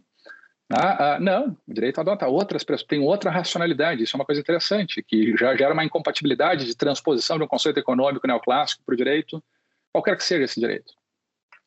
Ah, mas o que interessa aqui é que, nesse contexto econômico da economia neoclássica, tem um conceito de empresa, né? Empresas são aqueles indivíduos que compram insumos de um lado e vendem produtos de outro. Então, entra insumo de um lado, sai produto por outro. Ah, Tá bom, ah, então isso é. Agora, e o que a economia neoclássica tem a dizer sobre a empresa em si? Nada. Não diz absolutamente nada sobre o que se passa dentro da empresa. Só vê o produto chegando de um lado e saindo do outro. Ah, mas e no meio do caminho, o que, que acontece ali? uma caixa preta. Ah, a literatura econômica passou a chamar de black box. É o que se passa dentro. Ou seja, a economia não sabe explicar o que, que se passa dentro da empresa e por que, que existem empresas ou não. E mais do que isso, incoerentemente, para a economia neoclássica, pelas pressuposições da economia, empresas não precisariam existir. As pessoas não precisariam se reunir numa fábrica para trabalhar e tal. Porque se todo mundo é, é hiperracional, maximizador e que faz trocas, e eu sei de todas as demandas do mundo e todos os preços, bom, eu posso, se eu perceber que tem uma demanda aqui por determinado insumo, bom, e está pagando bem, bom, eu já vou ficar sabendo disso automaticamente, vou dizer, não, vou fazer em casa e forneço para alguém, ao invés de as pessoas se reunirem numa empresa. Ou seja, a economia neoclássica adota pressuposições que tornam irrelevante a organização de empresas. Ah, então, peraí, então eu estou adotando um conceito econômico da economia neoclássica para transpor ao direito, ah, dizendo, ah, esse é um conceito econômico muito sério, muito qualificado. Tá bom, então o que a economia diz sobre isso? E os economistas dizem, nada, isso aqui é uma caixa preta, a gente não sabe o que, que é. E, a rigor, pela nossa teoria, isso aqui não deveria existir. Já começo a entender por que, que os juristas dizem que empresa, então, não conseguiam decifrar o que, que é empresa e, e é, né, enfim, um, fantasma, um, conceito fantasmagórico, porque as, importavam da economia um conceito que pressupunha um científico, técnico, matemático, qualquer coisa assim, e que não tem nada disso, é uma caixa preta. Ah, enfim. Ah, ah, ah e mais, a teoria econômica neoclássica, a teoria econômica neoclássica é, é marcada ah, por um pseudocientificismo, ah, que é adotar um modelo ah, axiomático dedutivo, enfim, como se fosse ah, uma ciência como a física. Ah, então adota uma, uma matemática newtoniana e agora a economia lida com fenômenos científicos. Ah, enfim, que habitam o mundo puro da matemática, porque eu vou fazer cálculos matemáticos só todo mundo virou máquina de calcular. Os indivíduos da economia neoclássica são maquininhas de calcular. E daí a gente calcula oferta e demanda e verifica preço, e daí vê quem vai querer comprar ou não ativos, e como é que o mercado, então as pessoas, os indivíduos se comportam em mercados. Ah, então isso que é aqui, né, os economistas aspiram a essa pureza da matemática, ah, que evidentemente é uma ilusão nutrida pelos economistas e pela ciência econômica. Ah, enfim, mas que serve talvez à função social de afirmar a superioridade da economia no, no, no, âmbito das ciências sociais, porque nós somos realmente uma ciência, porque se tem matemática, a matemática é invariável, enfim. Ah, ah, mas o interessante é que nesse mundo da matemática pura da economia, ah, o direito é irrelevante. O direito ah, ah, ah, não serve para absolutamente nada. E por que razão isso? Porque no mercado, os indivíduos a, a, a, têm a propriedade de bens e celebram contratos de troca, de compra e venda. Ah, então são regras jurídicas. São, mas são regras ultra simplificadas e que os economistas assumem como sendo iguais para qualquer sociedade do mundo no tempo e no espaço. Então, basicamente, para os economistas, uh, para descreverem o funcionamento do mercado, eles uh, não têm nenhum interesse, e para eles não, faz sentido nenhum, falar se um, uma, o direito de propriedade tal qual regido no Brasil do século XXI, ou não, as regras sobre propriedade do, do Brasil do século XIX, que eram bem diferentes, ou as regras de direito de propriedade da França do século XIII, que eram feudais e eram muito diferentes. Para os economistas, é tudo a mesma coisa. Ah, ah, e assim como o, o, direito do Brasil de hoje, enfim, para fins de propriedade e contratos, seria um direito igual ao do direito francês, ou do direito chinês, ou do direito russo-americano. É um retrato muito pobre da realidade jurídica, porque a gente sabe que existem diferenças substanciais no direito comparado e na história do direito. Não é tudo a mesma coisa. Pelo contrário, né? Ah, e, portanto, ah, ah, né? e de onde é que a economia tira esses contratos né? e essas pressuposições? A propriedade seria um direito natural que antecede a noção de Estado e de positivação do direito. É um direito eterno e perene. Propriedade é um direito que é tão eterno e perene que é igual em todo o mundo. Bom, a, o, o, conceito econômico neoclássico de empresa, que os juristas extraem da teoria neoclássica e transplantam para o sistema, né, para a teoria jurídica, e tentam daí dar, reviver algum significado nesse conceito fora do seu contexto natural, e que né, tarefa que não é bem sucedida, o conceito econômico neoclássico ele é elaborado no seio da economia neoclássica, da teoria econômica neoclássica, que uh, é uma das principais, a principal escola do pensamento econômico, uh, que é marcada por um fato uh, relevantíssimo, que é a sua absoluta indiferença ao direito. Para a economia neoclássica, o direito, tal qual se manifesta concretamente enquanto experiência cultural historicamente situada, esse direito é irrelevante para os economistas ah, e para a economia neoclássica. A economia neoclássica trabalha com um conceito de propriedade que pertence a um direito natural. É como se tivesse um disco voador sobrevoando a Terra com um código de direito de propriedade e esse, e esse disco voador estivesse aplicando, né, enfim, desde sempre esse mesmo conceito de propriedade a todos os países e ao longo da história. Ah, é uma pressuposição ah, grotescamente irreal ela não reflete a realidade. Mas os economistas trabalham com essa pressuposição. Os contratos para os economistas neoclássicos, ah, que são educados em escolas de economia, enfim, que é o que, que aprendem, são contratos também ah, que talvez os contratos tenham só o nome, no sentido de que a noção de contrato para economia ah, é absolutamente indiferente à diversidade de matérias e de disciplinas e normas de direito contratual. Por que razão? Porque todos os contratos com os quais a economia neoclássica trabalha, as operações de compra e venda em mercados, enfim, são operações instantâneas de toma lá da cá. É como se fosse numa lanchonete e dissesse: me dá aqui uma lata de Coca-Cola, toma aqui cinco reais, está feito o nosso negócio, acabou, vamos embora. Bom, se o mundo real fosse assim, para celebrar contratos é, um pouco mais complexos, uh, ou às vezes muito mais complexos, como, como contratos de uh, compra e venda de participações acionárias, uh, com incontáveis cláusulas de garantias, enfim. Bom, esses contratos não existem para a economia neoclássica. E, portanto, todo o trabalho dos advogados e juristas, enfim, em pensar regras sobre contratos, em que circunstâncias se aplica tal regra, em que circunstâncias se aplica outra regra, enfim, são regras irrelevantes. A economia é indiferente a isso. A economia diz: não, isso é tudo bobagem. Ah, porque no final das contas, todos os contratos são celebrados e executados instantaneamente. Toma lá da cá, pum, pum, spot market transactions, transações uh, spot, instantâneas. Isso é falso. A gente sabe que a negociação envolve a, a, antecede o contrato, a redação do contrato não é simples, a celebração do contrato, depois o período posterior, enfim, de cumprimento do contrato, ah, envolve complexidades. Ah, os contratos não podem ser reduzidos a uma compra e venda de uma lata de Coca-Cola, apesar de os economistas desejarem isso. Ah, enfim.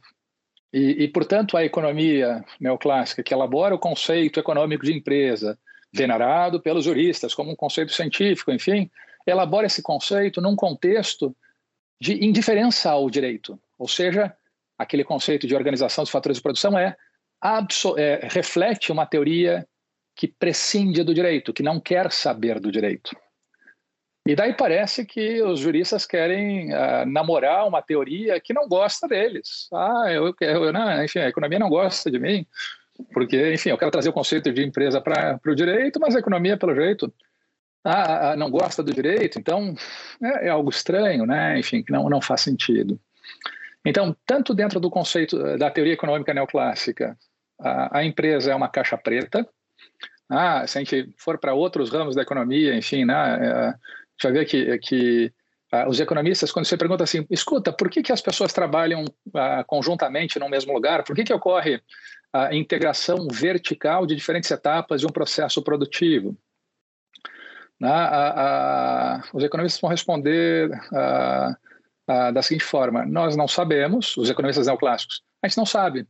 Ah, ah, provavelmente porque existem ah, razões de engenharia, as chamadas, ou físico-químicas, as chamadas interdependências tecnológicas, que impedem que a gente separe etapas diferentes de um processo produtivo. Exemplo, se eu comprei minério de ferro e derreti esse minério de ferro, eu não consigo transportar do Brasil o minério derretido até, sei lá, a China, enfim, porque não, não é uh, factível do ponto de vista de engenharia. Portanto, quem derrete o minério de ferro deve ser aquele que produz as chapas de ferro, porque existe um imperativo aqui da a, a engenharia.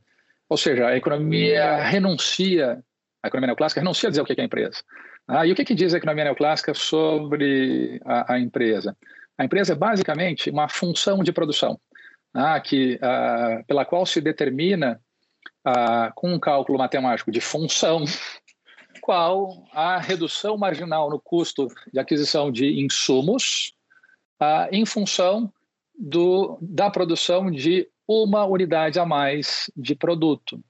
Ou seja, né, em outras palavras, a economia neoclássica se preocupa em calcular ganhos de escala e as chamadas a, a, economias decrescentes.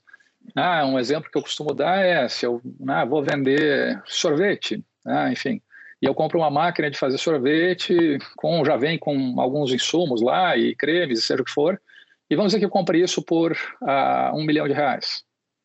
É o preço que eu paguei. Ah, e, e vamos ficar isso aqui como se fosse um custo fixo de capital e a despesa toda tivesse aqui nesse um milhão, tá? Sem... Pois bem, se eu fabrico uma bola de sorvete tá, com essa máquina, ah, o quanto custou para fabricar essa máquina de sorvete, essa bolinha de sorvete? Um milhão de reais? Bom, ninguém vai comprar né, essa bola de sorvete ah, muito cara. Mas e se eu produzo, vamos supor, um milhão de bolas de sorvete? Bom, agora, quanto custou para produzir cada bola de sorvete?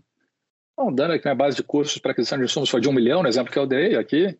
A, a, a, bom, cada sorvete custou um real para produzir. Então, eu consigo vender esse sorvete, essa bolinha de sorvete, cada bola de sorvete por um real e dez centavos e ter um ganho com isso? Sim. Ou seja, né, um aumento da quantidade de produção, aumento da escala de produção, uh, faz com que a cada unidade de produção a mais a gente reduza o custo, né, tem uma redução marginal no custo de aquisição de insumos e economias de escala viabilizam aí produções a menor custo e, portanto, uma democratização de acesso ao consumo de certos bens ou, enfim, a circulação de certos bens. E, mas, bom, a, gente poderia pensar, a, bom, então, se eu produzir infinitas bolinhas de sorvete, ah, eu reduzi os custos de produção a, zero aqui, tende a chegar a zero, né? Enfim, se vai sempre re, reunir, sempre se vai reduzir o custo de produção.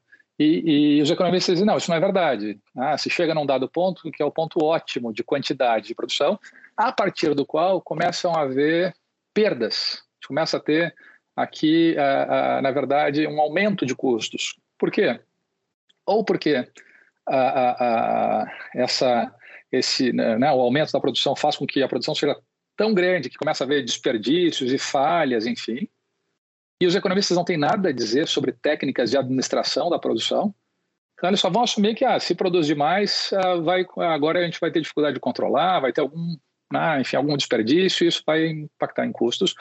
Ou esse ah, produtor de uma escala planetária, vamos dizer, vai demandar tanto pelo seu insumo que isso vai, essa demanda aumentada, vai pressionar o preço do insumo para cima, como se a China comprando minério de ferro gerasse um boom das commodities. Então, os ganhos de escala acabam sendo aniquilados por essa. Né? Ah, e, e, mas, mas, mas, enfim, ah, será que a, a organização a, a, de, do trabalho humano, das pessoas, das contribuições humanas, enfim, né, de grupos de trabalho, assim vai, a, se resume a calcular a escala especificamente? Né? Será que não tem nada mais uh, do que isso? Existe, e isso é uma coisa interessante né, da, da ciência econômica, se a gente for estudar a, a economia, que é o seguinte: os economistas são bastante rigorosos com as suas pressuposições, então não, não, tão, não, não, não se dispõem a abrir mão de suas pressuposições e bagunçar a sua teoria mas, ao mesmo tempo, tem toda a disposição do mundo em ampliar as suas próprias fronteiras. Assim como a Rainha da Inglaterra. Né? A Rainha da Inglaterra, a, a, enfim, a, vai e concede a ordem de Cavaleiro da Rainha, do Reino, enfim, a qualquer pessoa que fizer sucesso. Então tá, tem lá um bando de músicos cabeludos, enfim, e, e, e, e hippies e seja o que for, mas que fizeram muito sucesso com aquela música estranha. Ah, e portanto, então a, o Sir Paul vira cavaleiro da rainha. Ah, enfim, então quer dizer, com isso a, a rainha traz para si o prestígio ah, do que for pop, do que for prestigioso, do que for importante para ir, aí a rainha que se renova, ela que vira importante.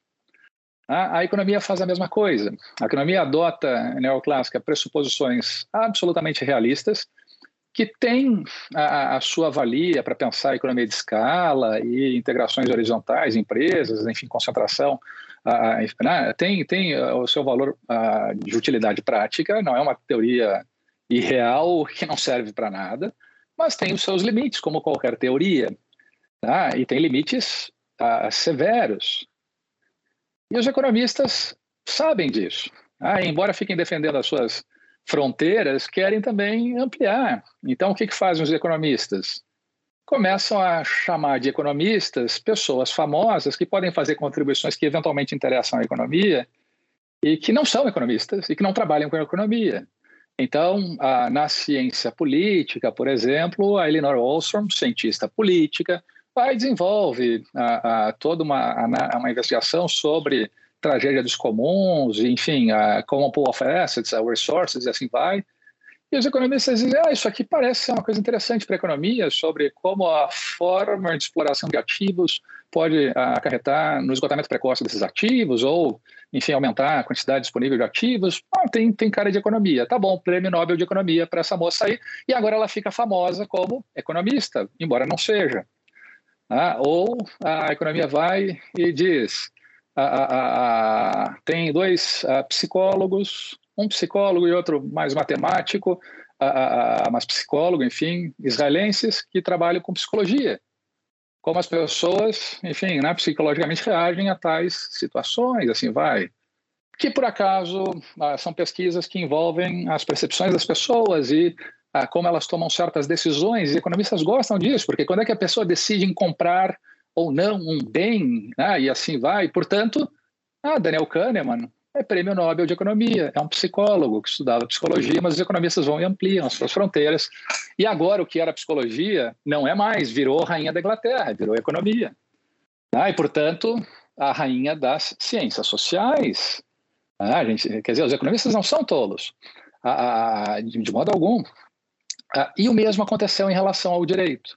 Essa indiferença da economia neoclássica em relação às instituições jurídicas era um traço tão limitador da atuação dos economistas e da ciência econômica que, por trabalho, nesse caso aqui, de um economista, no início do século XX, o, Ronald Coase, acaba mexendo com as pressuposições da teoria econômica de modo a incorporar na economia uma nova teoria cujas pressuposições são sensíveis às normas jurídicas, que, enfim, né, que prestam atenção nas normas jurídicas. E, e, e o Coase vai, ele que inaugura a chamada economia dos custos de transação, ou nova economia institucional, nome que preferirem dar, e basicamente, o interessante do trabalho do Coase foi o seguinte, que o Coase falava para economistas que assumiam que os contratos são todos toma lá da cá e que a propriedade é um direito natural igual em, ah, desde sempre. Ah, enfim, constante desde sempre. A disciplina jurídica da propriedade. E, e daí o Coase vai dizer assim, peraí, mas ah, num, num paper chamado ah, sobre a teoria da firma, ah, enfim, sobre a natureza da empresa, era o nome do, do artigo dele. Ele diz: ah, uma teoria tem que ser aderente à realidade e tem que ser capaz de explicar a realidade, enfim. Se a gente lê isso do nada, a gente pensa, tá bom, ok, vamos embora. Mas ah, tem ah, entrelinhas ali que são o quê? Os economistas adotam uma, economia, uma teoria irreal, distante da realidade, que não capta um fenômeno fundamental que é a complexidade do direito. E, portanto, a importância das instituições jurídicas para a estruturação das operações de mercado.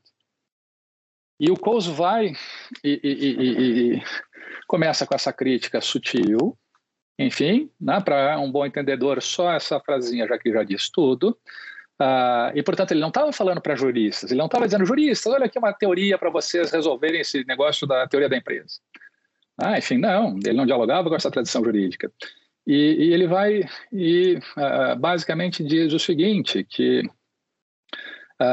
dadas na, nas minhas palavras aqui, porque o, esses papers de economia, direito americano também muitas vezes, a, a, contam uma história a partir de parábolas, de fábulas, enfim, não, não dão um recado diretamente, ficam comendo pelas beiradas, enfim, contando historinhas, talvez para ficar mais interessante, algo assim. Mas o Coles vai e diz, a, a, a gente tem que conseguir, a partir da teoria econômica, né, a, a, a, efetivamente descrever a realidade. A gente tem, tem que ser, né, ter teorias que sejam operacionáveis, sejam manejáveis.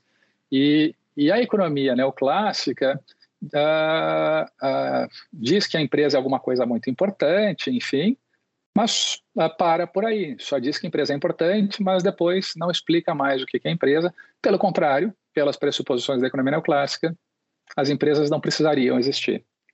Só que o fato de que a gente olha para o mundo pela janela, a gente vê as chaminés das fábricas, vê. Enfim, as empresas existem. E para a economia neoclássica não era para aquilo existir. Então, por que, que elas existem? Perguntou o Coles. Ah, enfim, por que, que empresas existem? Daí o Coles diz: ah, provavelmente é para que as empresas, ah, para que ah, né, as empresas servem, ah, porque usar o mercado para conduzir uma dada transação pode envolver custos que dificultam essa transação. E daí porque, então, pode ser melhor que eu internalize essa dada operação, enfim, para minha base, para dentro da empresa. Ah, então o exemplo que o Coles dá diz respeito à organização do trabalho. Ah, se eu precisar, se a cada dia que eu precisar de um funcionário para fazer serviços gerais, de limpeza, pintura, isso, aquilo, se a cada dia eu tenho que ir para o mercado e dizer quem é que está aí disposto a, ser, a, prestar esse serviço, qual o preço, e assim vai, eu vou gastar um tempão e vou incorrer em custos, portanto, para a cada dia contratar um uh, prestador de serviços por um contrato uh, de, com um objeto muito bem determinado, mas que se esgota rapidamente. E a cada vez que eu preciso de novo de um prestador de serviços para alguma outra coisa, eu tenho que de novo incorrer nos mesmos custos.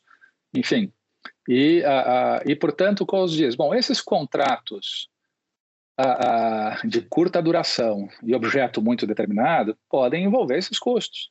Como é que eu posso evitar de todo dia ter que procurar alguém que vai querer trabalhar para mim, correndo os custos e perder tempo com isso?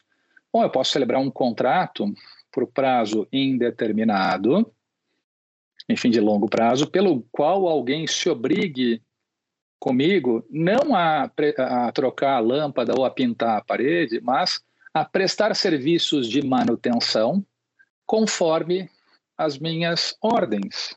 E daí agora eu já tenho os meus empregados ali e eu digo, agora pinte isso, arrume aquilo, faça tal ou qual coisa e não reincorro nos custos de identificar uh, informações sobre com quem eu vou contratar no mercado, celebrar de novo um contrato e assim por diante. Ah, e, portanto, o Coase reconhece isso aqui é radical. Ah, isso aqui, enfim, é algo que muda as bases da conversa. Ah, porque o Coase vai e diz que, ao falar isso, ele está dizendo o que, na verdade? Ele está dizendo que a diferença entre as duas vacas sagradas da economia, o mercado e a empresa, é uma diferença do tipo de contrato que eu uso. No mercado, os meus contratos são de curto prazo e objeto determinado. Me dá a lata de Coca-Cola, está aqui o preço, acabou. Na empresa, os contratos são de longo prazo com objeto determinado e esse objeto é preenchido pelas ordens que o empresário dá, pelo fiat, ah, enfim, pela o faça-se. E, portanto, a empresa é marcada por um tipo de contrato e o mercado por outro. E os contratos de mercado são envolvem certos custos. Ah, isso aqui é tão revolucionário que daí você passa a estruturar a, e pensar o que, é mercado ou empresa a, a partir das diferentes instituições jurídicas que a gente tem à disposição para organizar o comportamento das pessoas e, portanto, para coordenar a produção em mercados e em empresas. Ah, enfim, isso aqui muda todo o jogo da economia. Só por isso, e não foi só por essa contribuição, mas essa foi certamente a mais importante, Coase ganhou ah, o Prêmio Nobel de Economia. Ah, ah, enfim,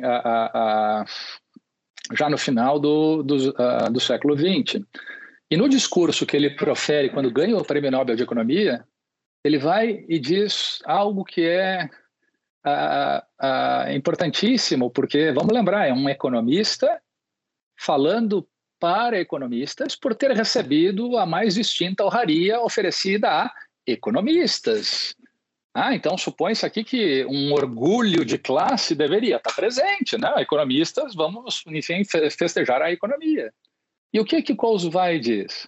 Ele diz que se a gente a, a parte de um mundo de custos de transação zero, em que todo mundo tem acesso a todas as informações instantaneamente e os contratos são escritos instantaneamente e executados instantaneamente.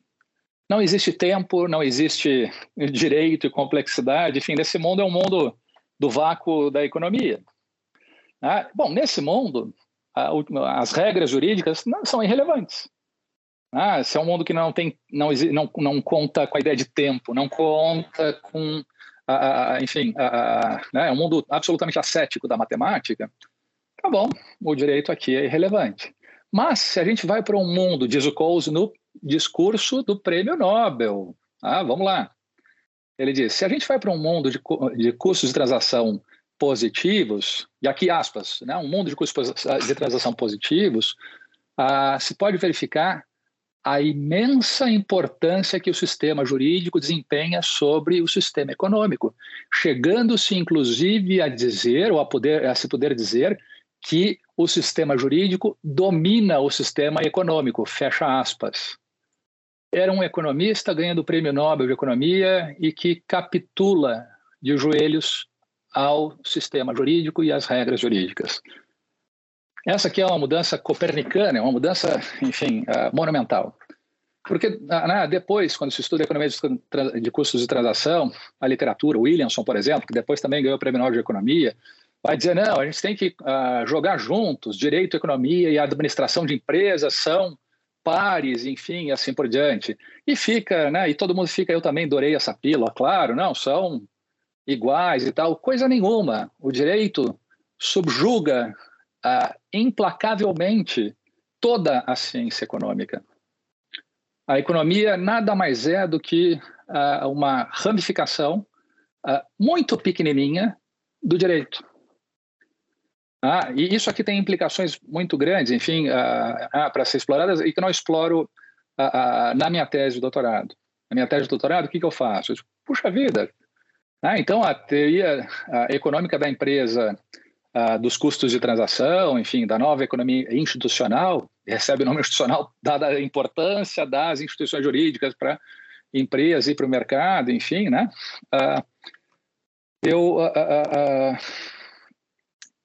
vejo na, na, na tese, percebo o seguinte, espera aí, a economia dos custos de transação e a teoria da empresa que o Coase acaba né, inaugurando, enfim, uh, não trata só de empresa.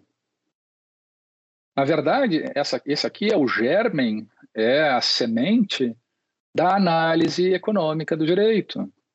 Toda a análise econômica do direito nasce a partir dessas considerações institucionalistas ah, da primeira metade do século XX ah, e de uma confluência do realismo jurídico norte-americano, enfim, e do direito americano, ah, enfim, e, e, e, que ganha corpo e movimento na década de 70 em diante.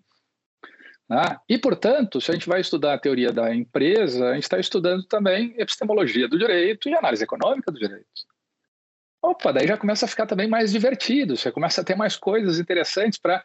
Porque agora a gente começa a conversar, tá bom, então agora eu não estou pegando de uma ciência econômica que eu não conheço e que é indiferente ao direito, um conceito descontextualizado e eu vou tentar chutar o que, que esse conceito significa fora do contexto teórico. Agora a gente já está construindo uma teoria do direito que seja capaz de explicar a organização de empresas e a organização da produção, a coordenação da produção por mercados e assim vai. Ah, isso já começa a ficar bem mais interessante. Ah, ah, e, e, e, e, o potencial não é pequeno aqui. Ah, mas a, a, teoria do Coase, enfim, que é uma teoria importante, que foi desenvolvida pelo Oliver Williamson Uh, numa produção magnífica, enfim, uh, uh, né? e depois pelo Hart também, que, que ganha também o Prêmio Nobel de Economia, enfim, e, e, tem uma evolução aqui, que é o Coase dá atenção a, a contratos, especialmente de trabalho, daí o Williamson vai e desenvolve a economia dos custos de transação, se preocupando com a, a integração vertical e, portanto, com uma distinção entre hierarquias, estruturas intermédias e mercados, ah, enfim, e, e, e, as diferentes instituições jurídicas que caracterizam essas diferentes estruturas de integração vertical, ah, ah, né, e, e, faz um trabalho magnífico. E basicamente o que o Williamson faz é o seguinte: eles assim, vamos identificar por que, que existem, não, o que, que são custos de transação, bem concretamente. E ele toma um caminho muito específico, que é o que domina certamente, né, é o caminho mais expressivo, certamente, sobre custo de transação, que é o seguinte: uh, os contratos, né, diz o Williamson, são celebrados por pessoas, ah, por indivíduos que querem ser racionais. A gente não quer ser irracional. Só que são pessoas dotadas uh, de uma racionalidade limitada. A gente não sabe todas as coisas, a gente não tem acesso a todas as informações e a gente não tem bola de cristal para ver o futuro. Então, quando a gente escreve um contrato, a gente estabelece parâmetros que vão guiar o nosso comportamento no futuro, mas a gente não sabe exatamente o que vai acontecer no futuro. Ah, então, enfim, a gente faz o melhor possível. Agora, é impossível que a gente escreva um contrato que anteveja todas as contingências futuras que podem acontecer. E, portanto, os contratos que a gente escreve são contratos incompletos, que não prevêem tudo. Ah, podem prever muitas coisas, mas chega uma hora que começa a ficar muito custoso. Né? Você, você começa a perder muito tempo escrevendo o contrato e, não, vamos pôr um ponto final, porque isso não vai resolver os problemas. E, portanto, ah, se surgirem problemas e contingências futuras que a gente não, não né, conseguiu antever no contrato, ah, vamos jogar a solução para algum impasse a um terceiro, a um árbitro, alguém que vá tomar a decisão, enfim, de acordo com determinados parâmetros e procedimentos. Ah, e, portanto, a, a, se assume aqui que a racionalidade, a racionalidade limitada dos indivíduos gera uma, né, leva a incompletude contratual, enfim, e, portanto, tem uma hora que a gente tem que parar de escrever um contrato e confiar a solução de eventuais dúvidas a alguma estrutura de governança. E terceiro, vai resolver esses problemas. E quais são as estruturas de governança? Daí porque o Williamson se celebriza ao falar sobre uma das expressões-chave, enfim, sobre mecanismos de governança. Ah, que estruturas são essas? Bom, uma delas é judiciário, arbitragem, enfim, e ter algum contencioso. Né? Ah, mas tem um problema aqui. Ah, se ah, um contrato, ah, ah, enfim, celebrado entre dois sujeitos né, é incompleto, no futuro pode acontecer o seguinte: se especialmente o contrato envolveu o que o Williamson chamou de ativos específicos ou especificidade de ativos. O que, que significa aqui isso para fazer sentido, né, essa, essa discussão uh, sobre uh, custos de transação? É assim, tem certos ativos que têm valor se são associados a um determinado contexto ou algum outro determinado ativo, enfim. Então, vamos pegar aqui um exemplo uh, simples. Ah, Para que, que serve um molde de uma máquina injetora de plástico que está no formato do carro da marca tal? Bom, essa, esse molde de injeção plástica só serve no contexto de produção daquele automóvel, ah, especificamente. Ah, ah, e eu posso usar esse molde para outra coisa? Não, porque ele está no formato do automóvel da marca tal, modelo tal. Ele só serve para aquilo. E, portanto, se a gente tira esse ativo do contexto dos demais ativos usados para a produção daquele automóvel, esse ativo não vale nada, perde totalmente valor. Então, esse é um exemplo de ativo específico. Ah, enfim.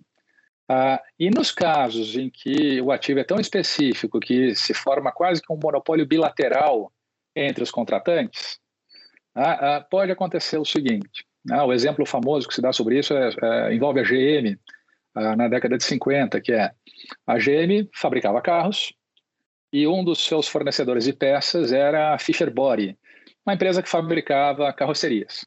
Tá? E, e a Fisher Body estava à distância, né? enfim, estava situada numa localidade distante, então os custos de logística eram altos. A GM tinha interesse em ampliar sua produção, anos 50, a, a boom econômico pós Segunda Guerra Mundial para os Estados Unidos, aumento de demanda e tal.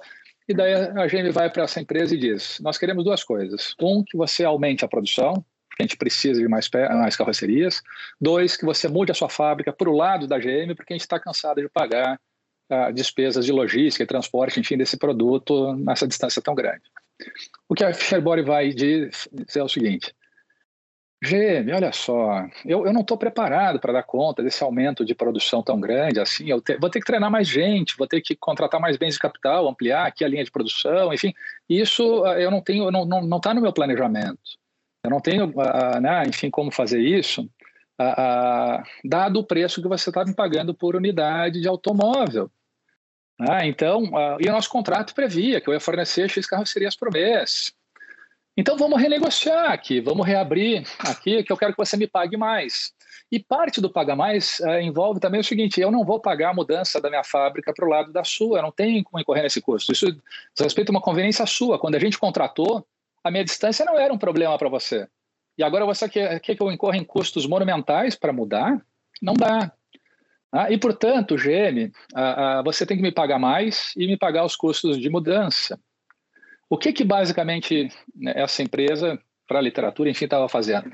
Estava dizendo assim, GM, se eu parar, se, se a gente chegar a um impasse e o contrato for rompido, você não produz mais automóvel nenhum. Então, essa sua fábrica, que tem um valor para produzir esse automóvel, modelo tal, vai parar porque uh, ela não tem um valor de alocação alternativo bom, ou seja, ela só vale quando alocada de modo conjugado com a minha fábrica de carrocerias. E, portanto, mãos ao alto, isto é um assalto, você é refém. Ou você me paga mais, ou eu rompo o contrato, porque você está dando causa à ruptura do contrato, vai ter que me indenizar, e de quebra você vai ficar com uma fábrica parada e não vai render absolutamente nada.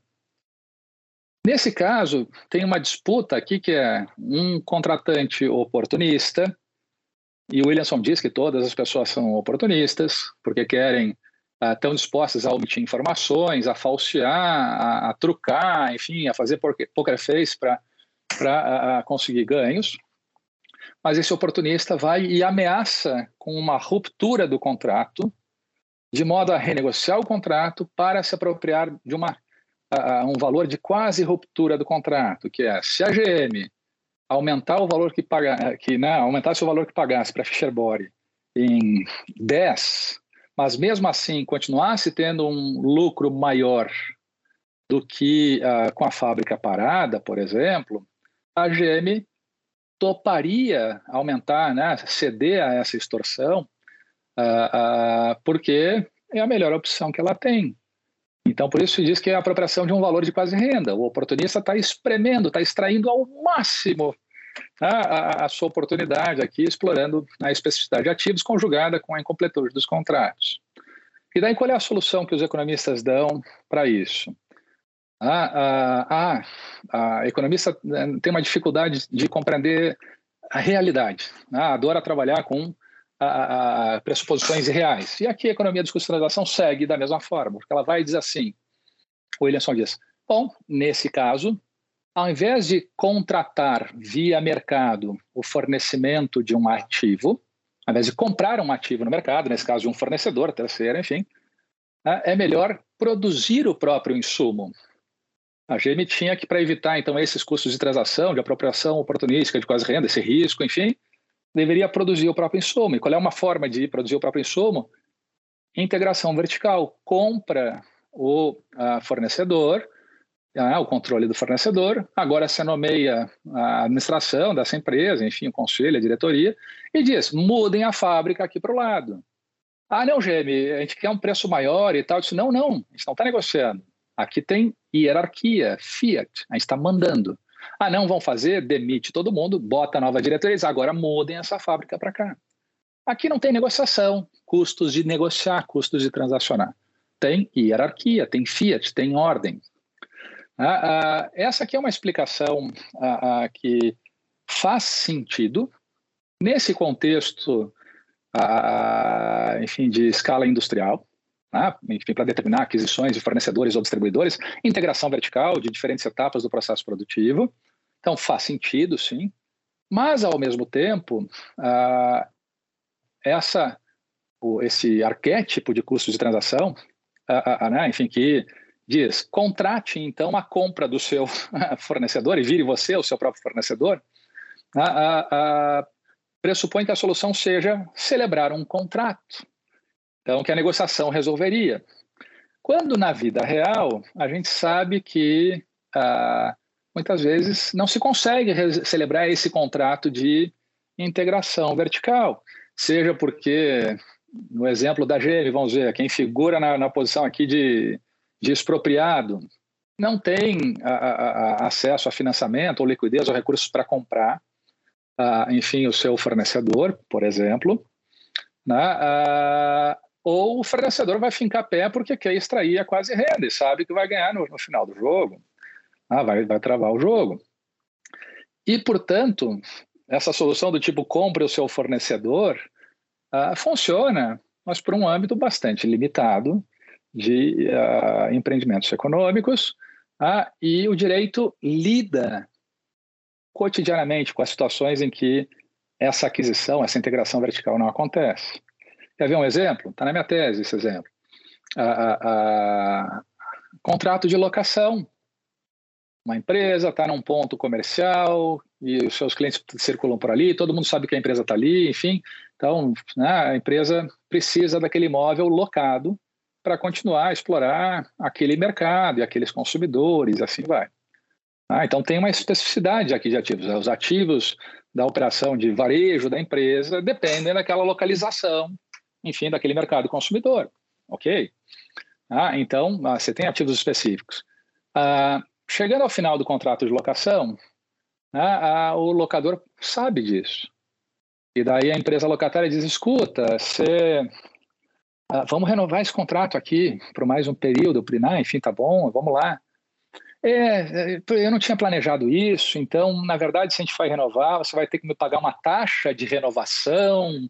E pensando bem aqui, o mercado está aquecido, né? Quem sabe você não paga também um pouco mais. Eu queria um percentual aqui sobre o faturamento da sua empresa, porque, enfim, tá, basicamente me pague mais, porque se você não tiver esse imóvel, todos os seus demais ativos, sistemas de computadores, marcas, estoques, perdem valor porque eles precisam ser alocados conjuntamente com o meu imóvel para gerar valor. Deixa eu roubar um pedacinho aqui desse valor, então, para cá. Nem é roubar, puxa vida. Ah, isso aqui gera impasses de negociação. Ah, e o que, que o direito faz quando há esses impasses? Muitas vezes ah, cria soluções que obrigam a contratação. Daí a ação renovatória do contrato de locação, ah, você não está afim de renovar espontaneamente por acordo? Quer me tirar aqui uma mordidinha a mais aqui de taxa de, de renovação, um aluguel maior? Tudo bem. O judiciário força você a renovar esse contrato pelas condições originalmente contratadas, enfim, com né? Então o direito vai e força é, é, é, uma superação desses impasses gerados por um comportamento oportunista. Ah, só que o problema é que a economia não consegue raciocinar dentro dessa chave. Por que razão? Porque a economia só vai até o limite da eficiência, que é se a alocação dos ativos da empresa varejista ah, gera um maior valor ah, conjuntamente, uma alocação conjunta com o imóvel, do que numa alocação alternativa, então a gente consegue calcular esse valor ah, a mais que se tem aqui e uh, desde que esse valor é mais eficiente, portanto, uma maximização de valor, seja preservado, uh, uh, como esse valor vai ser distribuído é irrelevante para os economistas. Os economistas dizem assim: isso é uma questão meramente distributiva. Eu, enfim, você vai ler em economistas ou ouvir economistas falar: ah, isso é só distributivo, isso não me interessa. Ah, como é que vai ser repartido? Aqui não importa. O que importa é que a gente aloque os ativos pelo seu maior valor de uso, porque é isso que maximiza o bem-estar da sociedade, enfim. E, e, e, ah, e, e, aqui entra um aspecto importante da economia, que é a, e da análise econômica do direito, uma limitação fundamental, que é a, como é que funciona a análise econômica do direito, né? pensando nesse problema distributivo. Aqui é basicamente o seguinte: ela diz assim, bom, no mundo real existem custos ah, para celebrar contratos e, enfim, né, organizar, ah, ah, por exemplo, transações em mercados. Ah, e, portanto, pode haver aqui custos relacionados à alocação de ativos. A gente pode ter dificuldade para isso. Mas o que importa é que a gente consiga chegar numa alocação que seja a mais eficiente, a que gere o maior valor possível, porque é essa alocação que beneficia uma perspectiva utilitarista, a comunidade por inteiro e tal. e, portanto, vamos imaginar um mundo que, sem custos de transação, em que a gente consegue simular esse contrato. Como é que esse contrato seria se pudesse ser negociado sem custos de transação? Ah, ia maximizar o valor de alocação dos ativos. Ah, tá. Então, o sistema jurídico real, onde há custos de transação, tem que espelhar esse contrato que a gente imaginou para esse mundo uh, etéreo, no vácuo do, né, da ausência de custos de transação. E nesse sentido, os economistas então adotam uma pressuposição de eficiência e maximização de valor num, uma, uh, num laboratório isolado no vácuo da economia, para dizer que o direito da vida real e do mundo real tem que reproduzir aquilo que foi testado nesse laboratório asséptico da economia.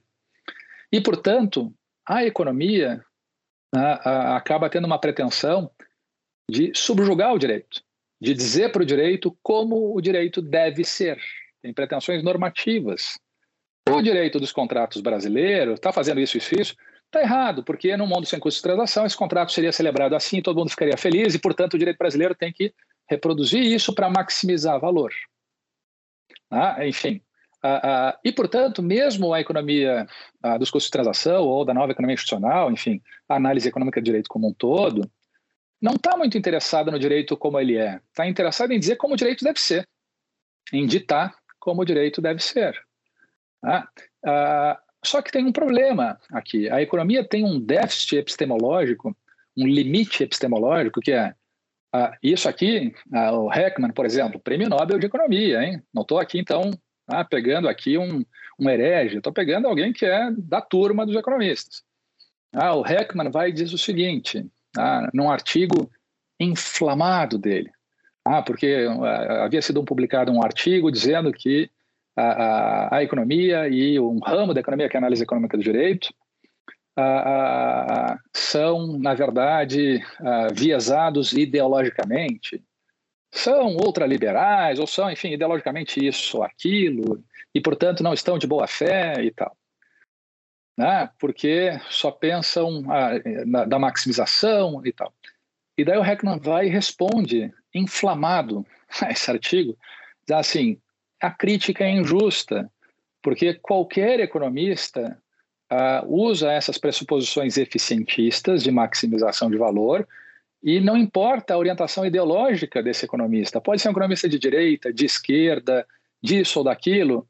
As, as pressuposições da economia é que uh, se limitam à eficiência e as pressuposições da economia não permitem que os economistas vejam e analisem e incorporem preocupações distributivas.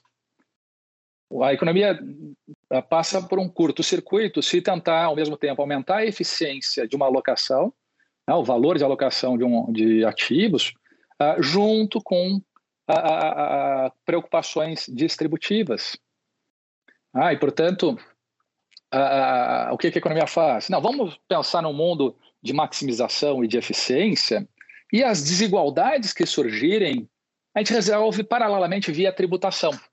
Então, as normas jurídicas sobre contratos e sociedades e isso aqui, societárias, você vai, podem só pensar em maximizar, porque daí as desigualdades que surgirem por a, a, a diferenças distributivas uh, se resolve via tributação. Só que tem um problema: a tributação uh, ela não consegue, o legislador e assim vai, não consegue automaticamente identificar onde estão surgindo as desigualdades e automaticamente criar a tributação direcionadíssima para aquele momento e já resolver a desigualdade. Pelo contrário, a gente vê um mundo de crescentes desigualdades, ah, de desigualdades ah, brutais entre ah, pessoas, entre empresas, entre ah, países, enfim. Ah, e, portanto, Nesse mundo que a gente vive agora, de imensa prosperidade, mas ao mesmo tempo de imensa desigualdade, a, a, a, economia, a economia se constrange aqui, porque não consegue explicar esse mundo desigual e nem propor soluções e solução para esse mundo desigual, além de soluções ingênuas do tipo vamos contratar, porque tudo passa por essa contratação fictícia que a gente né, projeta nesse mundo do vácuo dos custos de transação e depois isso que o mundo tem que adotar eh, na vida real, esses mesmos contratos, que a gente sabe que impasses distributivos impedem a contratação, impedem esse contrato. Ah, e daí porque então, o direito... Desculpa, mas aí só para entender, né, diante dessas, dessas insuficiências, da constatação dessas insuficiências, né, das, uh, da evolução da economia, né, é, entendendo esse. Da teoria o, econômica. Da teoria econômica, exato. Da teoria econômica. É. E, e, como que a gente consegue, né, por meio da elaboração desse conceito jurídico da empresa, superar essas, essas, uh, essas insuficiências, né? Como que a gente caminha para o ponto que eu acho que é, mais, é, que é bem marcante, né, da, da sua tese, dessa estrutura jurídica, né, da empresa como sendo definidora do conceito? E, e, essa é uma pergunta importante, porque, enfim, a, a, você deve ter notado, e os ouvintes também devem ter percebido que a, eu facilmente me apaixono pelas vertentes que, esse, que o trabalho abre, tanto discutir empresa quanto a teoria jurídica e análise econômica, né, que podem ser tratados como coisas diferentes, e habitualmente são, mas que na verdade são a mesma coisa.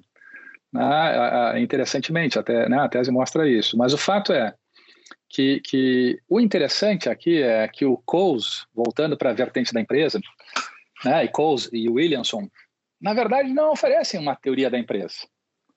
Eles oferecem uma teoria dos custos de transação, que vão analisar um contrato. Se esse contrato, né, se essa transação deve ser feita em mercado ou empresa. Eu compro a carroceria de um fornecedor ou eu mesmo tenho a máquina para produzir a minha carroceria? Puxa vida, uma empresa como a GM, nesse exemplo aqui, né, pegando o exemplo uh, original, que a gente tinha visto há pouco, uh, uh, ela não se resume a celebrar um contrato com um fornecedor de carrocerias. Ah, tem mil contratos e mil relações jurídicas, e alguns são contratos que o Couso chamaria de mercado, e outros de empresa com integração vertical, e assim por diante. Ah, mas a complexidade da empresa, enquanto ah, um conjunto de relações jurídicas, enfim, escapa à teoria da empresa que o Coase fornece, escapa à teoria do, do Williamson, ah, enfim, e do Hartz também nessa mesma linha ah, também escapa. Eles estão preocupados em ver a alocação bilateral ah, de ativos específicos. E isso é uma coisa interessante também para pensar a economia e a análise econômica do direito. Ah, se vocês pararem para analisar, para prestar atenção, vocês vão ver que todos os exemplos que a economia utiliza, que seriam eficientes, assim vai, são exemplos bilaterais. Ah, é a empresa e o seu fornecedor. E daí tem a, a, a planta industrial e as carrocerias. E você está sempre pensando em juntar um ativo com outro, uma alocação conjunta do ativo 1 mais o ativo 1, então dois ativinhos. Agora, se a gente botar a alocação conjunta de mais de três ativos, e, portanto, mais de três relações jurídicas, e por né, enfim, uh, matematicamente os economistas não conseguem calcular uh, qual é a solução que maximiza valor, a solução mais eficiente. Uh, e, portanto, é matematicamente embaraçoso isso, porque daí você tem que usar expedientes que o tempo todo simplificam as relações de uma empresa né, e reduzem a relações bilaterais. Mas peraí, se é bilateral, eu estou falando de contrato. E, portanto, escapa aquela ideia que permeia o senso comum de empresa de uma complexidade de mais relações, de mais pessoas, enfim, ah, mais ativos e tal. Ah, e, portanto, o Coase, nesse sentido, e a linhagem do Coase não oferece uma economia, uma teoria econômica da empresa, mas sim uma teoria econômica de contratos, e são contratos de integração vertical ou não, enfim, de mercado ou de empresa, mas, enfim, contrato, um contrato, uma transação. Ah, fundamentalmente isso. E a, e a teoria do Coase, enfim, é criticada na década de 70 num, num, artigo sobre que, que, tentava descrever a empresa como um trabalho de produção em equipe. Ah, então, há um trabalho aqui em equipe para produzir algum bem. de dois economistas chamados Alken e Demsetz. Ah, e, e, e, e, essa teoria da, da, produção em equipe, né, da empresa enquanto uma forma de produção em equipe, uh, vai e começa uh, uh, criticando um aspecto da teoria do Coase que era muito sensível no contexto cultural norte-americano da segunda metade do século XX, especialmente, que era o seguinte: o Coase né, dizia eh, que, dados os custos de transação de mercado, em certas circunstâncias, deveria haver uma integração vertical, de modo que o empresário a, caracterizaria, né, teria o poder hierárquico de dar ordens sobre como os ativos devem ser alocados. Ao invés de contratar a alocação de ativos e negociar, tem uma, um agente centralizado que dá ordens dizendo faça isso, faça aquilo. É um fiat. Bom, se essa empresa crescer e chegar no tamanho territorial de uma União Soviética, esse modelo hierárquico que dá ordens, que é a empresa, vira o Estado socialista que suprime a organização descentralizada da economia de mercado. E daí passa a ter um governante que diz: consuma isso, faça aquilo, e começou a dar ordens. Isso calava profundamente, pode-se supor, né, né, no, no, na alma dos economistas americanos da segunda metade do século XX, que estavam, né, notadamente americanos, aqui presos numa guerra fria com os comunistas, os socialistas, e assim vai. E, portanto, dizer que a empresa, que é uma das vacas sagradas da economia, uh, se funda numa centralização do poder e de dar ordens, a empresa viraria um pequeno Estado soviético, coisa que os americanos mais odiavam, enfim, com certeza, no século XX. Ah, parece que hoje continuam também. Ah, isso teve, não, não é, é um amor antigo. E, e, e daí o Alcon e Davis dizem, ah, o Coase está errado. Esse negócio da empresa como Fiat, como hierarquia que dá ordens, não é verdade, porque a, a, o empresário a, pode até querer dar ordens, mas assim como o consumidor que vai numa, numa mercearia e pede para comprar uma marca de lata de atum, dizem eles, e a mercearia diz que não tem essa marca, esse consumidor, mas que tenha outra, pode comprar essa aqui, outra, esse consumidor pode dizer, não, eu não vou comprar, eu te demito, você mercearia, e contrato outra mercearia. Eu tenho a minha liberdade, ou seja, eu não vou seguir as suas ordens. Então, assim como esse consumidor pode demitir a mercearia, a, a, o empregado, que era o exemplo do Coase, pode demitir o empregador. É, essa, a, essa ordem que você está me dando não é razoável, não vou cumprir e, portanto, acabou a nossa relação, te demito. Ah, o empregado demite o empregador, ah, nesse sentido. E, portanto, não existe um Estado soviético em miniatura que vá dar ordem para as pessoas e, portanto, a explicação toda do Coase, que parte dessa hierarquia, enfim, ela é infundada. Só que o Alcântara e et al., dizerem isso, se colocaram no ônus de oferecer alguma outra resposta. Eles vão e tentam elaborar sua resposta muito inteligente, ah, que foi basicamente a seguinte: eles dizem, uma empresa, ah, na verdade, envolve uma produção em equipe, várias pessoas colaborando para a produção de um dado resultado. E a ideia é que essas pessoas repartam entre si ah, os ganhos que a, o trabalho em equipe ah, foram ah, propiciaram, enfim. só que tem um problema de coordenação do trabalho em equipe, que é se a remuneração de cada um dos integrantes da equipe não for proporcional ao esforço individual que cada um coloca na produção em equipe, uh, se gera um incentivo uh, muito grande para corpo mole, para paradas para o cafezinho e assim por diante. Porque, vamos lá, se a minha remuneração, enfim, né, uh, vai ser a mesma, independentemente da minha contribuição para o trabalho em equipe, eu vou fazer corpo mole. Os outros que carreguem o piano por mim. E isso não aconteceria em mercados. Né? Eles dão um exemplo: um produtor de trigo, ah, sabendo o preço do trigo, enfim, tendo uma ideia, sabe que se trabalhar 10% a mais num dado ano, numa dada safra, e colher 10% a mais de safra, vai ter uma remuneração de 10% maior. Então, a sua remuneração é proporcional ao aumento do seu esforço e ao seu esforço. Na empresa, isso ah, pode ser prejudicado se a gente tem várias pessoas trabalhando na equipe e o problema é que daí esse que faz corpo mole vai receber igualmente aos demais, só que os demais não vão gostar e também vão fazer corpo mole, a empresa vai produzir menos, isso vai impactar no desenvolvimento do jogo econômico. E, e portanto, nesse caso, a, a, a, a, gente tem que resolver, né? tem que ter uma teoria da empresa que resolva isso. E daí o Alckmin e Dembs dizem, pois, o que, que é a empresa? A empresa é o empresário que monitora, ele atua como o, o, técnico de um time de futebol que recruta quem vai estar no jogo, no time, e que monitora o esforço individual de cada jogador para depois remunerar cada um proporcionalmente sua, ao seu esforço e à sua contribuição. Por que razão? Porque no trabalho em equipe em empresa, você não tem um sistema que permita uma medição ah, tão clara quanto o mercado faz do aumento de 10% da produção daquele produtor de trigo, que aumenta em 10% o seu ganho. Você tem que ter alguém que vá monitorar, anotar quem se uh, esforçou enquanto e distribuir o valor entre essas pessoas, né, proporcionalmente, enfim, para evitar né, essa, o corpo mole e os problemas uh, que afetariam a produção em equipe.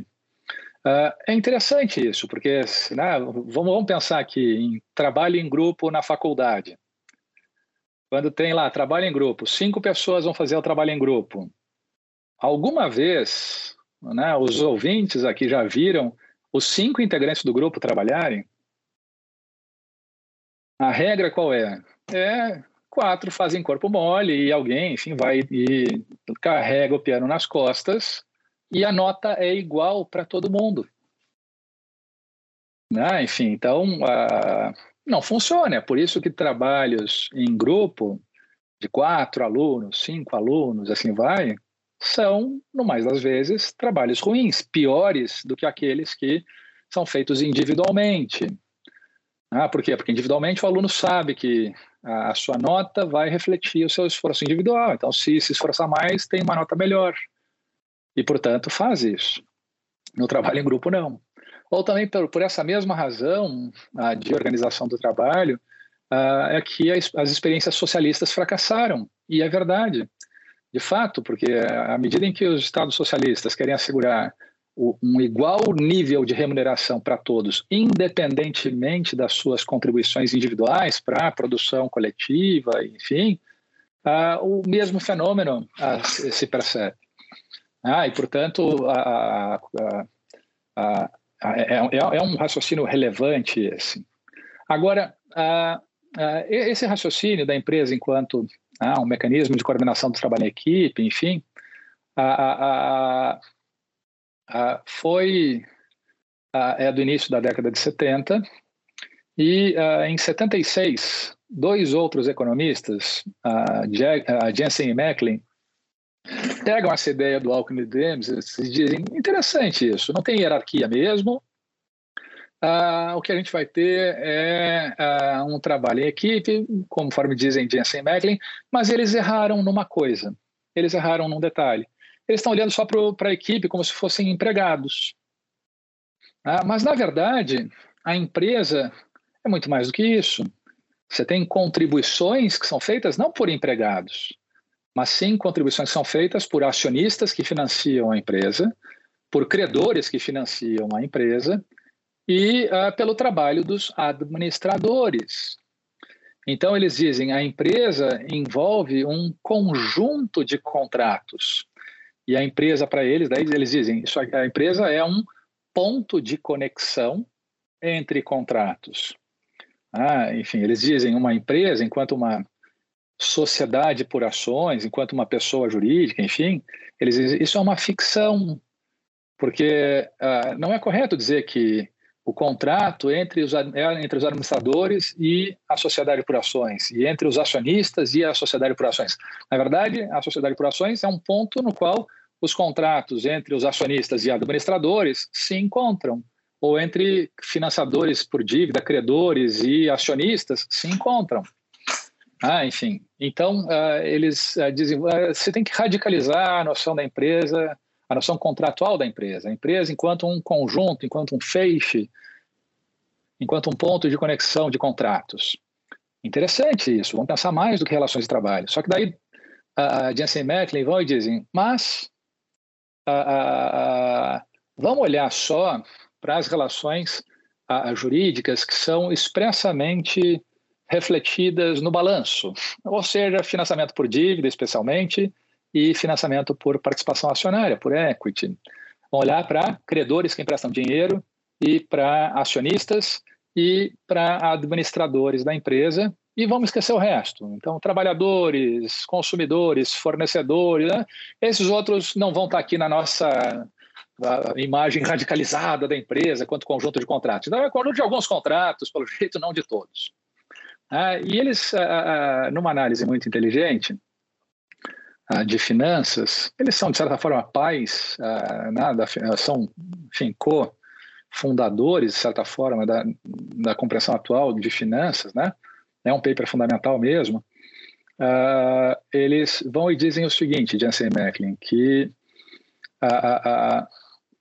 as relações entre né, acionistas e administradores de uma SA, entre financiadores e acionistas de uma SA, enfim, essas relações bilaterais. De novo, aqui a bilateralização, embora acionistas sejam uma coletividade, sejam muito diferentes, não, a gente então, são acionistas, ou, né, enfim, a, a, se simplifica a realidade, mas a, essas relações são, podem ser medidas à luz de uma régua que esses autores criam, que é chamada régua, né, que é extraída da teoria da agência. A régua, botem na minha conta aqui, eu que digo que essa teoria é uma régua bilateral que mede as relações entre o que eles chamam de principal e agente. Essa é a expressão literal que eles usam, enfim, tradução né, também uh, literal, e, e, e basicamente principal para essa teoria é alguma pessoa que confia a um agente, a outra pessoa, a prática de atos destinados à consecução de interesses do principal. Então, exemplo, eu sou acionista, subscrevi capital, integralizei capital de uma companhia, botei o dinheiro na companhia e eu confio esse dinheiro para que a administração da companhia tome decisões de alocação desses recursos para gerar valor e dividendos para remunerarem o meu investimento. Então, a consecução do meu interesse depende da atuação do agente. O agente tem que agir a administração tem que agir no meu interesse de acionista. Ah, depende disso. Só que tem um problema. Ah, ah, ah, os administradores e todos os agentes dizem, ah, enfim, Jensen Macklin são agentes autointeressados, que não vão praticar atos para beneficiar terceiros, querem se beneficiar, querem maximizar o próprio bem-estar. E daí surge um problema, porque se eu coloquei dinheiro numa companhia enquanto acionista ah, e eu espero que a administração tome decisões de alocação desses recursos que maximizem dividendos e lucro e dividendos da empresa, ah, ah, mas os administradores tendem a preferir pegar esse dinheiro e usar em seu próprio benefício, desde ah, com aquisição de luxos e ah, mordomias, que envolvem, por exemplo, ah, vamos usar esse dinheiro aqui, vamos comprar um jatinho a mais, porque, pô, pegar voo comercial, atrasa muito, dá muito trabalho e cansa. Então, se com o jatinho a gente chega na hora e descansado e consegue negociar com mais vigor. Então, daí você pegou o dinheiro que era para distribuir a acionistas a título de dividendos e usa para luxo de administradores. Ou, ao invés de distribuir dividendos, os administradores dizem: sabe o quê? Vamos adquirir outra empresa. Vamos usar esse dinheiro aqui para uma aquisição hostil de outra empresa. Por que razão? Porque daí com isso é a base de poder dos administradores se amplia, eles coordenam mais pessoas, mais contratos, têm mais influência, e, enfim, ao invés de usar esses, esses dividendos para distribuírem para os acionistas. Ah, então, os administradores podem preferir o seu próprio bem-estar em detrimento dos acionistas. E, e daí o Jansen Macklin é, vão e propõem uma coisa que rompe com a tradição do direito societário americano e continental europeu do século XIX em diante, mais ou menos ah, e que está na nossa lei das SAs, que é a lei das SAs brasileira bebeu das fontes do realismo americano, da primeira metade do século XX, enfim, e também uh, do direito francês. E como é que funciona o direito societário aqui no Brasil? Ah, em especial, aqui a disciplina da sociedade por ações, é assim, primeiro a lei vai e diz quais são os deveres que os administradores devem observar. O dever de lealdade, o dever de diligência, o dever de informar, o dever disso, daquilo. E se os administradores violarem esses deveres, bom, a regra é a mesma da responsabilidade civil. Quem viola um dever imposto pelo sistema jurídico uh, e causa danos em razão dessa violação desse ato contrário ao ordenamento, contrário ao direito ilícito, deve indenizar os danos. Então, tá, vocês administradores têm os deveres XYZ, se vocês não, se vocês violarem esses deveres, vocês devem indenizar os acionistas. Mediante ações de indenização, tá, de responsabilização dos, uh, da administração da companhia, uh, enfim, daí se estudam lá os critérios das ações de responsabilização dos administradores e tal. Uh, qual é o problema aqui disso?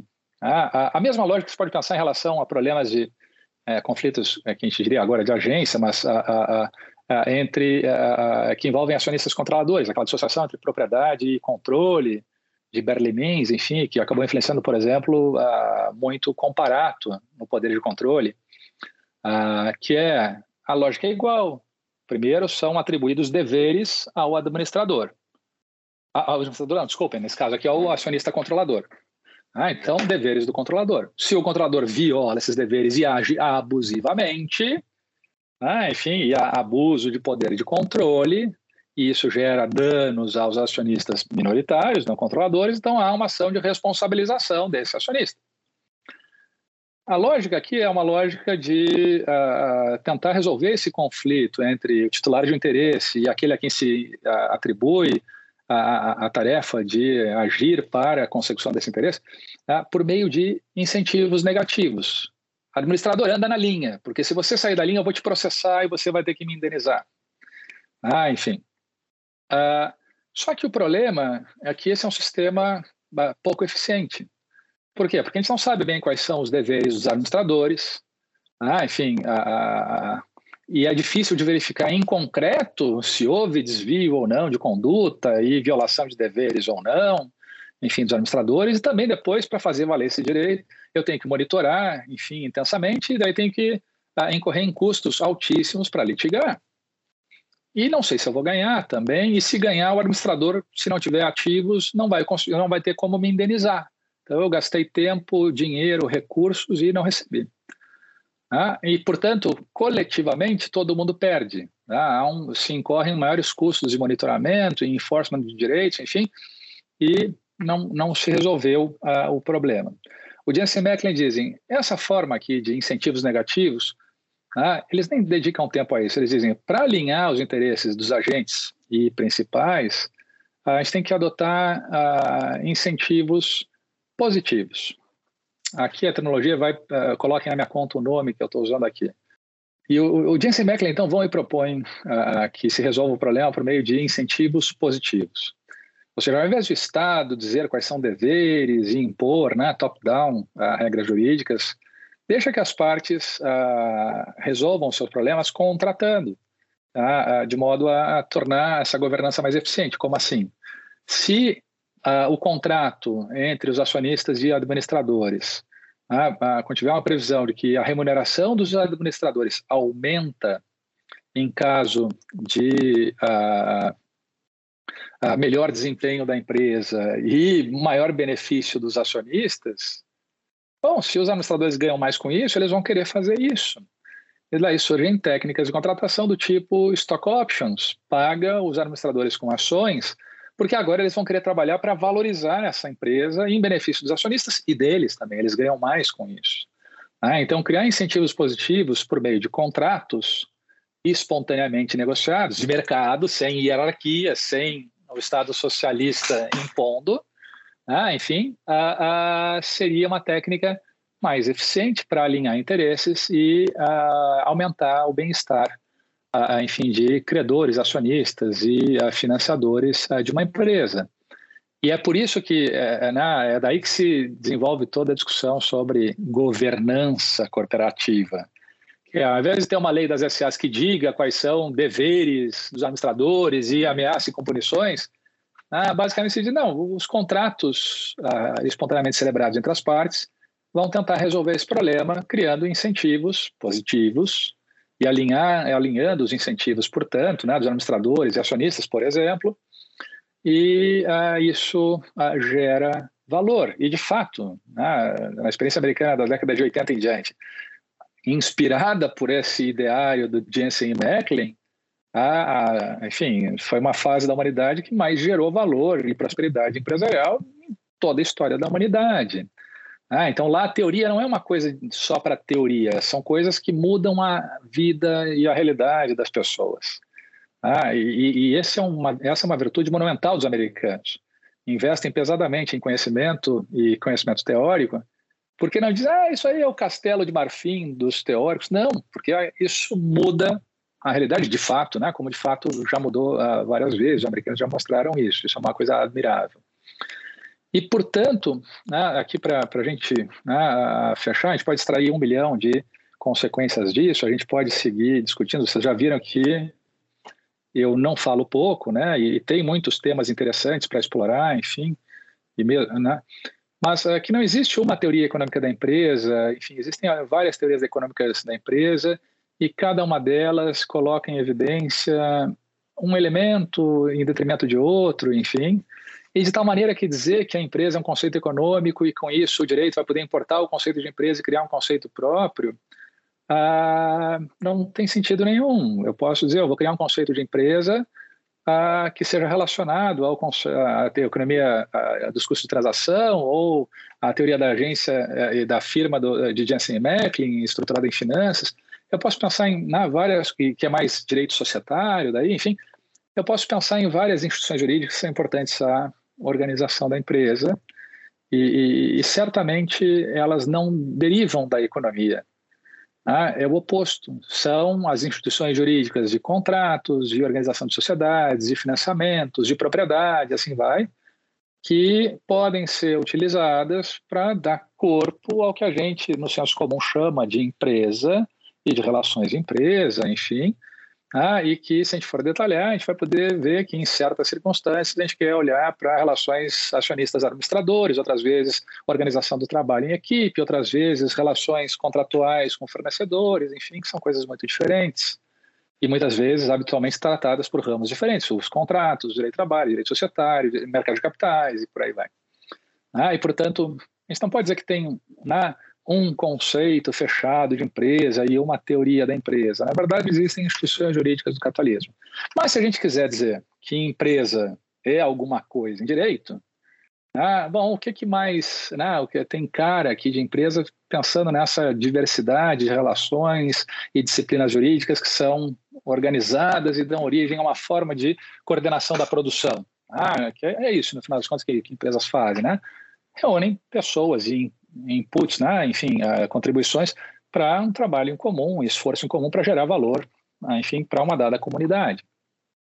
Ah, bom, essa diversidade aqui cria várias posições, é formada por diversas posições jurídicas ativas, passivas regidas pelas mais diversas regras. Ah, e portanto, quando a gente não, né, quando a gente tem muitas posições jurídicas regidas por normas de direitos reais, direitos obrigacionais e, e, e direito societário e assim por diante, como é que a gente chama isso? A gente chama de situação jurídica complexa. Ah, então, a, a, gente pode dizer que, nesse sentido, a empresa é a, uma situação jurídica complexa, formada por diversas posições jurídicas, direito real, obrigacional, societário, enfim, ah, e que servem à coordenação da produção. Então, a gente pode sair com esse conceito, enfim, se a ideia é conceito. Eu saí com esse conceito, na verdade, depois do percurso todo da tese, não porque ah, eu tivesse chegado nesse conceito como um conceito único e tal, porque, na verdade, ao longo do percurso da tese, eu, eu percebi que ah, é enganosa, que ilusória essa ideia de que vamos criar um conceito de empresa numa teoria da empresa. Porque a empresa, de fato, é um vocábulo coringa que eu posso empregar para designar uma imensa gama de situações e uh, disciplinas jurídicas totalmente diferentes e não relacionadas. E, portanto, a, a, a, é, é lutar contra a, pluri, a plurivocidade do conceito, a, a querer reduzi-lo a um só significado, a uma só instituição, a um, ah, de contrato, ou propriedade, ou isso, aquilo. Ah, e, portanto, a rigor, ah, não faz sentido falar de empresa enquanto um conceito único, enquanto uma teoria única. O que importa, na verdade, são as instituições jurídicas, sobretudo né, contratuais e uh, de direitos reais, aqui dentro dos contratos, também contratos societários, né, plurilaterais, enfim, que servem à organização da economia capitalista. Então, na verdade, a gente dá uma, uma repaginada aqui no jogo que explica por que, em direito comercial, eu acho que isso está né, cada vez mais consolidando nos currículos, mas há muito pouco tempo não estava, que era como é que os currículos da faculdade se uh, estruturavam. Tinha direito comercial 1, que é a introdução ao direito comercial. Vamos estudar então a história do direito comercial, quem é comerciante e empresário, registro do comércio, estabelecimento e bens que integram o estabelecimento, enfim, tá? e, e, e marcas e patentes, enfim. E a gente estudava esse negócio, não entendia grande coisa. Ah, certamente eu não entendi quando estudei, né? podem confiar então no meu testemunho. Ah, e depois, em Comercial 2, a gente estudava Direito Societário, Limitadas, Comercial 3 estudava SA, e a Comercial 4 estudava falências e recuperação, concordata antigamente e tal. Ah, mas o fato é que quando ia para os escritórios estagiar e depois advogar, o que, que a gente estuda, via na prática? societário, contratos, insolvência, mercado de capitais. E nunca, em escritório nenhum, a gente se deparava com essa tal de empresa e teoria da empresa, e empresário, comerciante, não sei o quê. Ou seja, o direito comercial 1 era ensinado, mas não tinha utilidade nenhuma. A gente não aprendia nada e não servia para nada, porque nos escritórios a gente tinha que saber contratos, societário, insolvência, mercado, enfim, né, o que se faz na organização uh, da economia capitalista. Né, e até hoje a gente segue fazendo. E, portanto, de certa forma, todo esse percurso que eu tracei desde o meu mestrado até o doutorado e depois, inclusive, uh, foi um percurso interessante que eu fui investigar um conceito para concluir, uh, de alguma maneira, pela absoluta inutilidade desse conceito, mas ao mesmo tempo, né, para perceber que ao investigar esse conceito, eu consegui me deparar com os os horizontes mais amplos de compreensão do direito, da epistemologia do direito, da ciência do direito. Ah, paradoxalmente aqui é nada e tudo ao mesmo tempo, né? Enfim, então estudar a empresa permite que a gente percorra esses interessantes caminhos, né? Desenvolvimento da, da cultura, enfim, e da relevância dos sistemas jurídicos para a organização da economia, portanto, para a organização da sociedade, da nossa vida, né? Enfim, é algo bem amplo. Então, enfim, né, eu acho que já falei demais aqui uh, e, ao mesmo tempo, certamente falei de menos, tem muito mais coisas para dizer, mas, uh, enfim, né, para poupar a paciência de todos aqui, agradecer a paciência de todos, eu acho que tá bom por aqui, né? Acho que vamos ficar por aqui. Foi ótimo, foi uma aula. Quem tiver mais interesse já está convocado para comprar o livro, olhar a tese de doutorado também. E para a gente concluir, então, professor, quem que você gostaria de ouvir aqui no podcast? Algum autor, algum texto, algum livro que, a seu ver, seja incontornável no direito comercial do Brasil?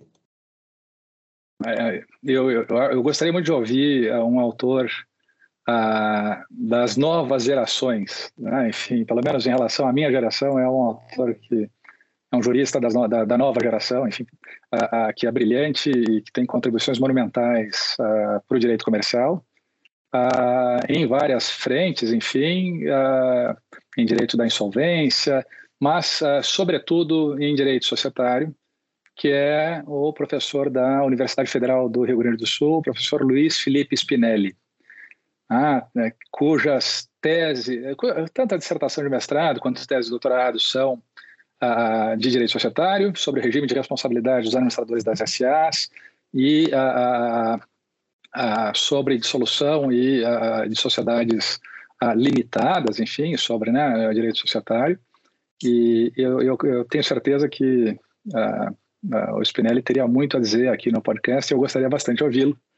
Ah, porque admiro bastante ele e também é um querido amigo meu. Ah, deixa eu já aqui né, fazer o aviso de conflito de interesses. É meu amigo, mas não, não é por isso, é porque de fato é um jurista brilhante que, que acho que engrandeceria bastante essa sequência já magnífica de uh, entrevistas do podcast.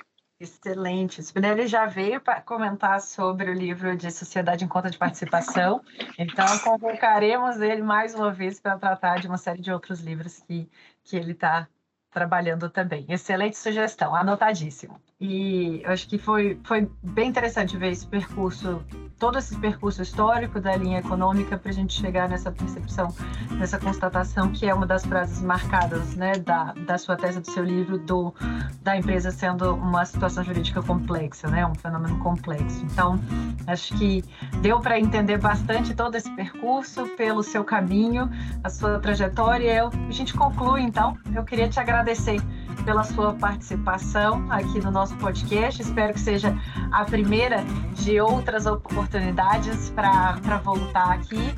Então, já está aceito. Já, enfim, é um prazer.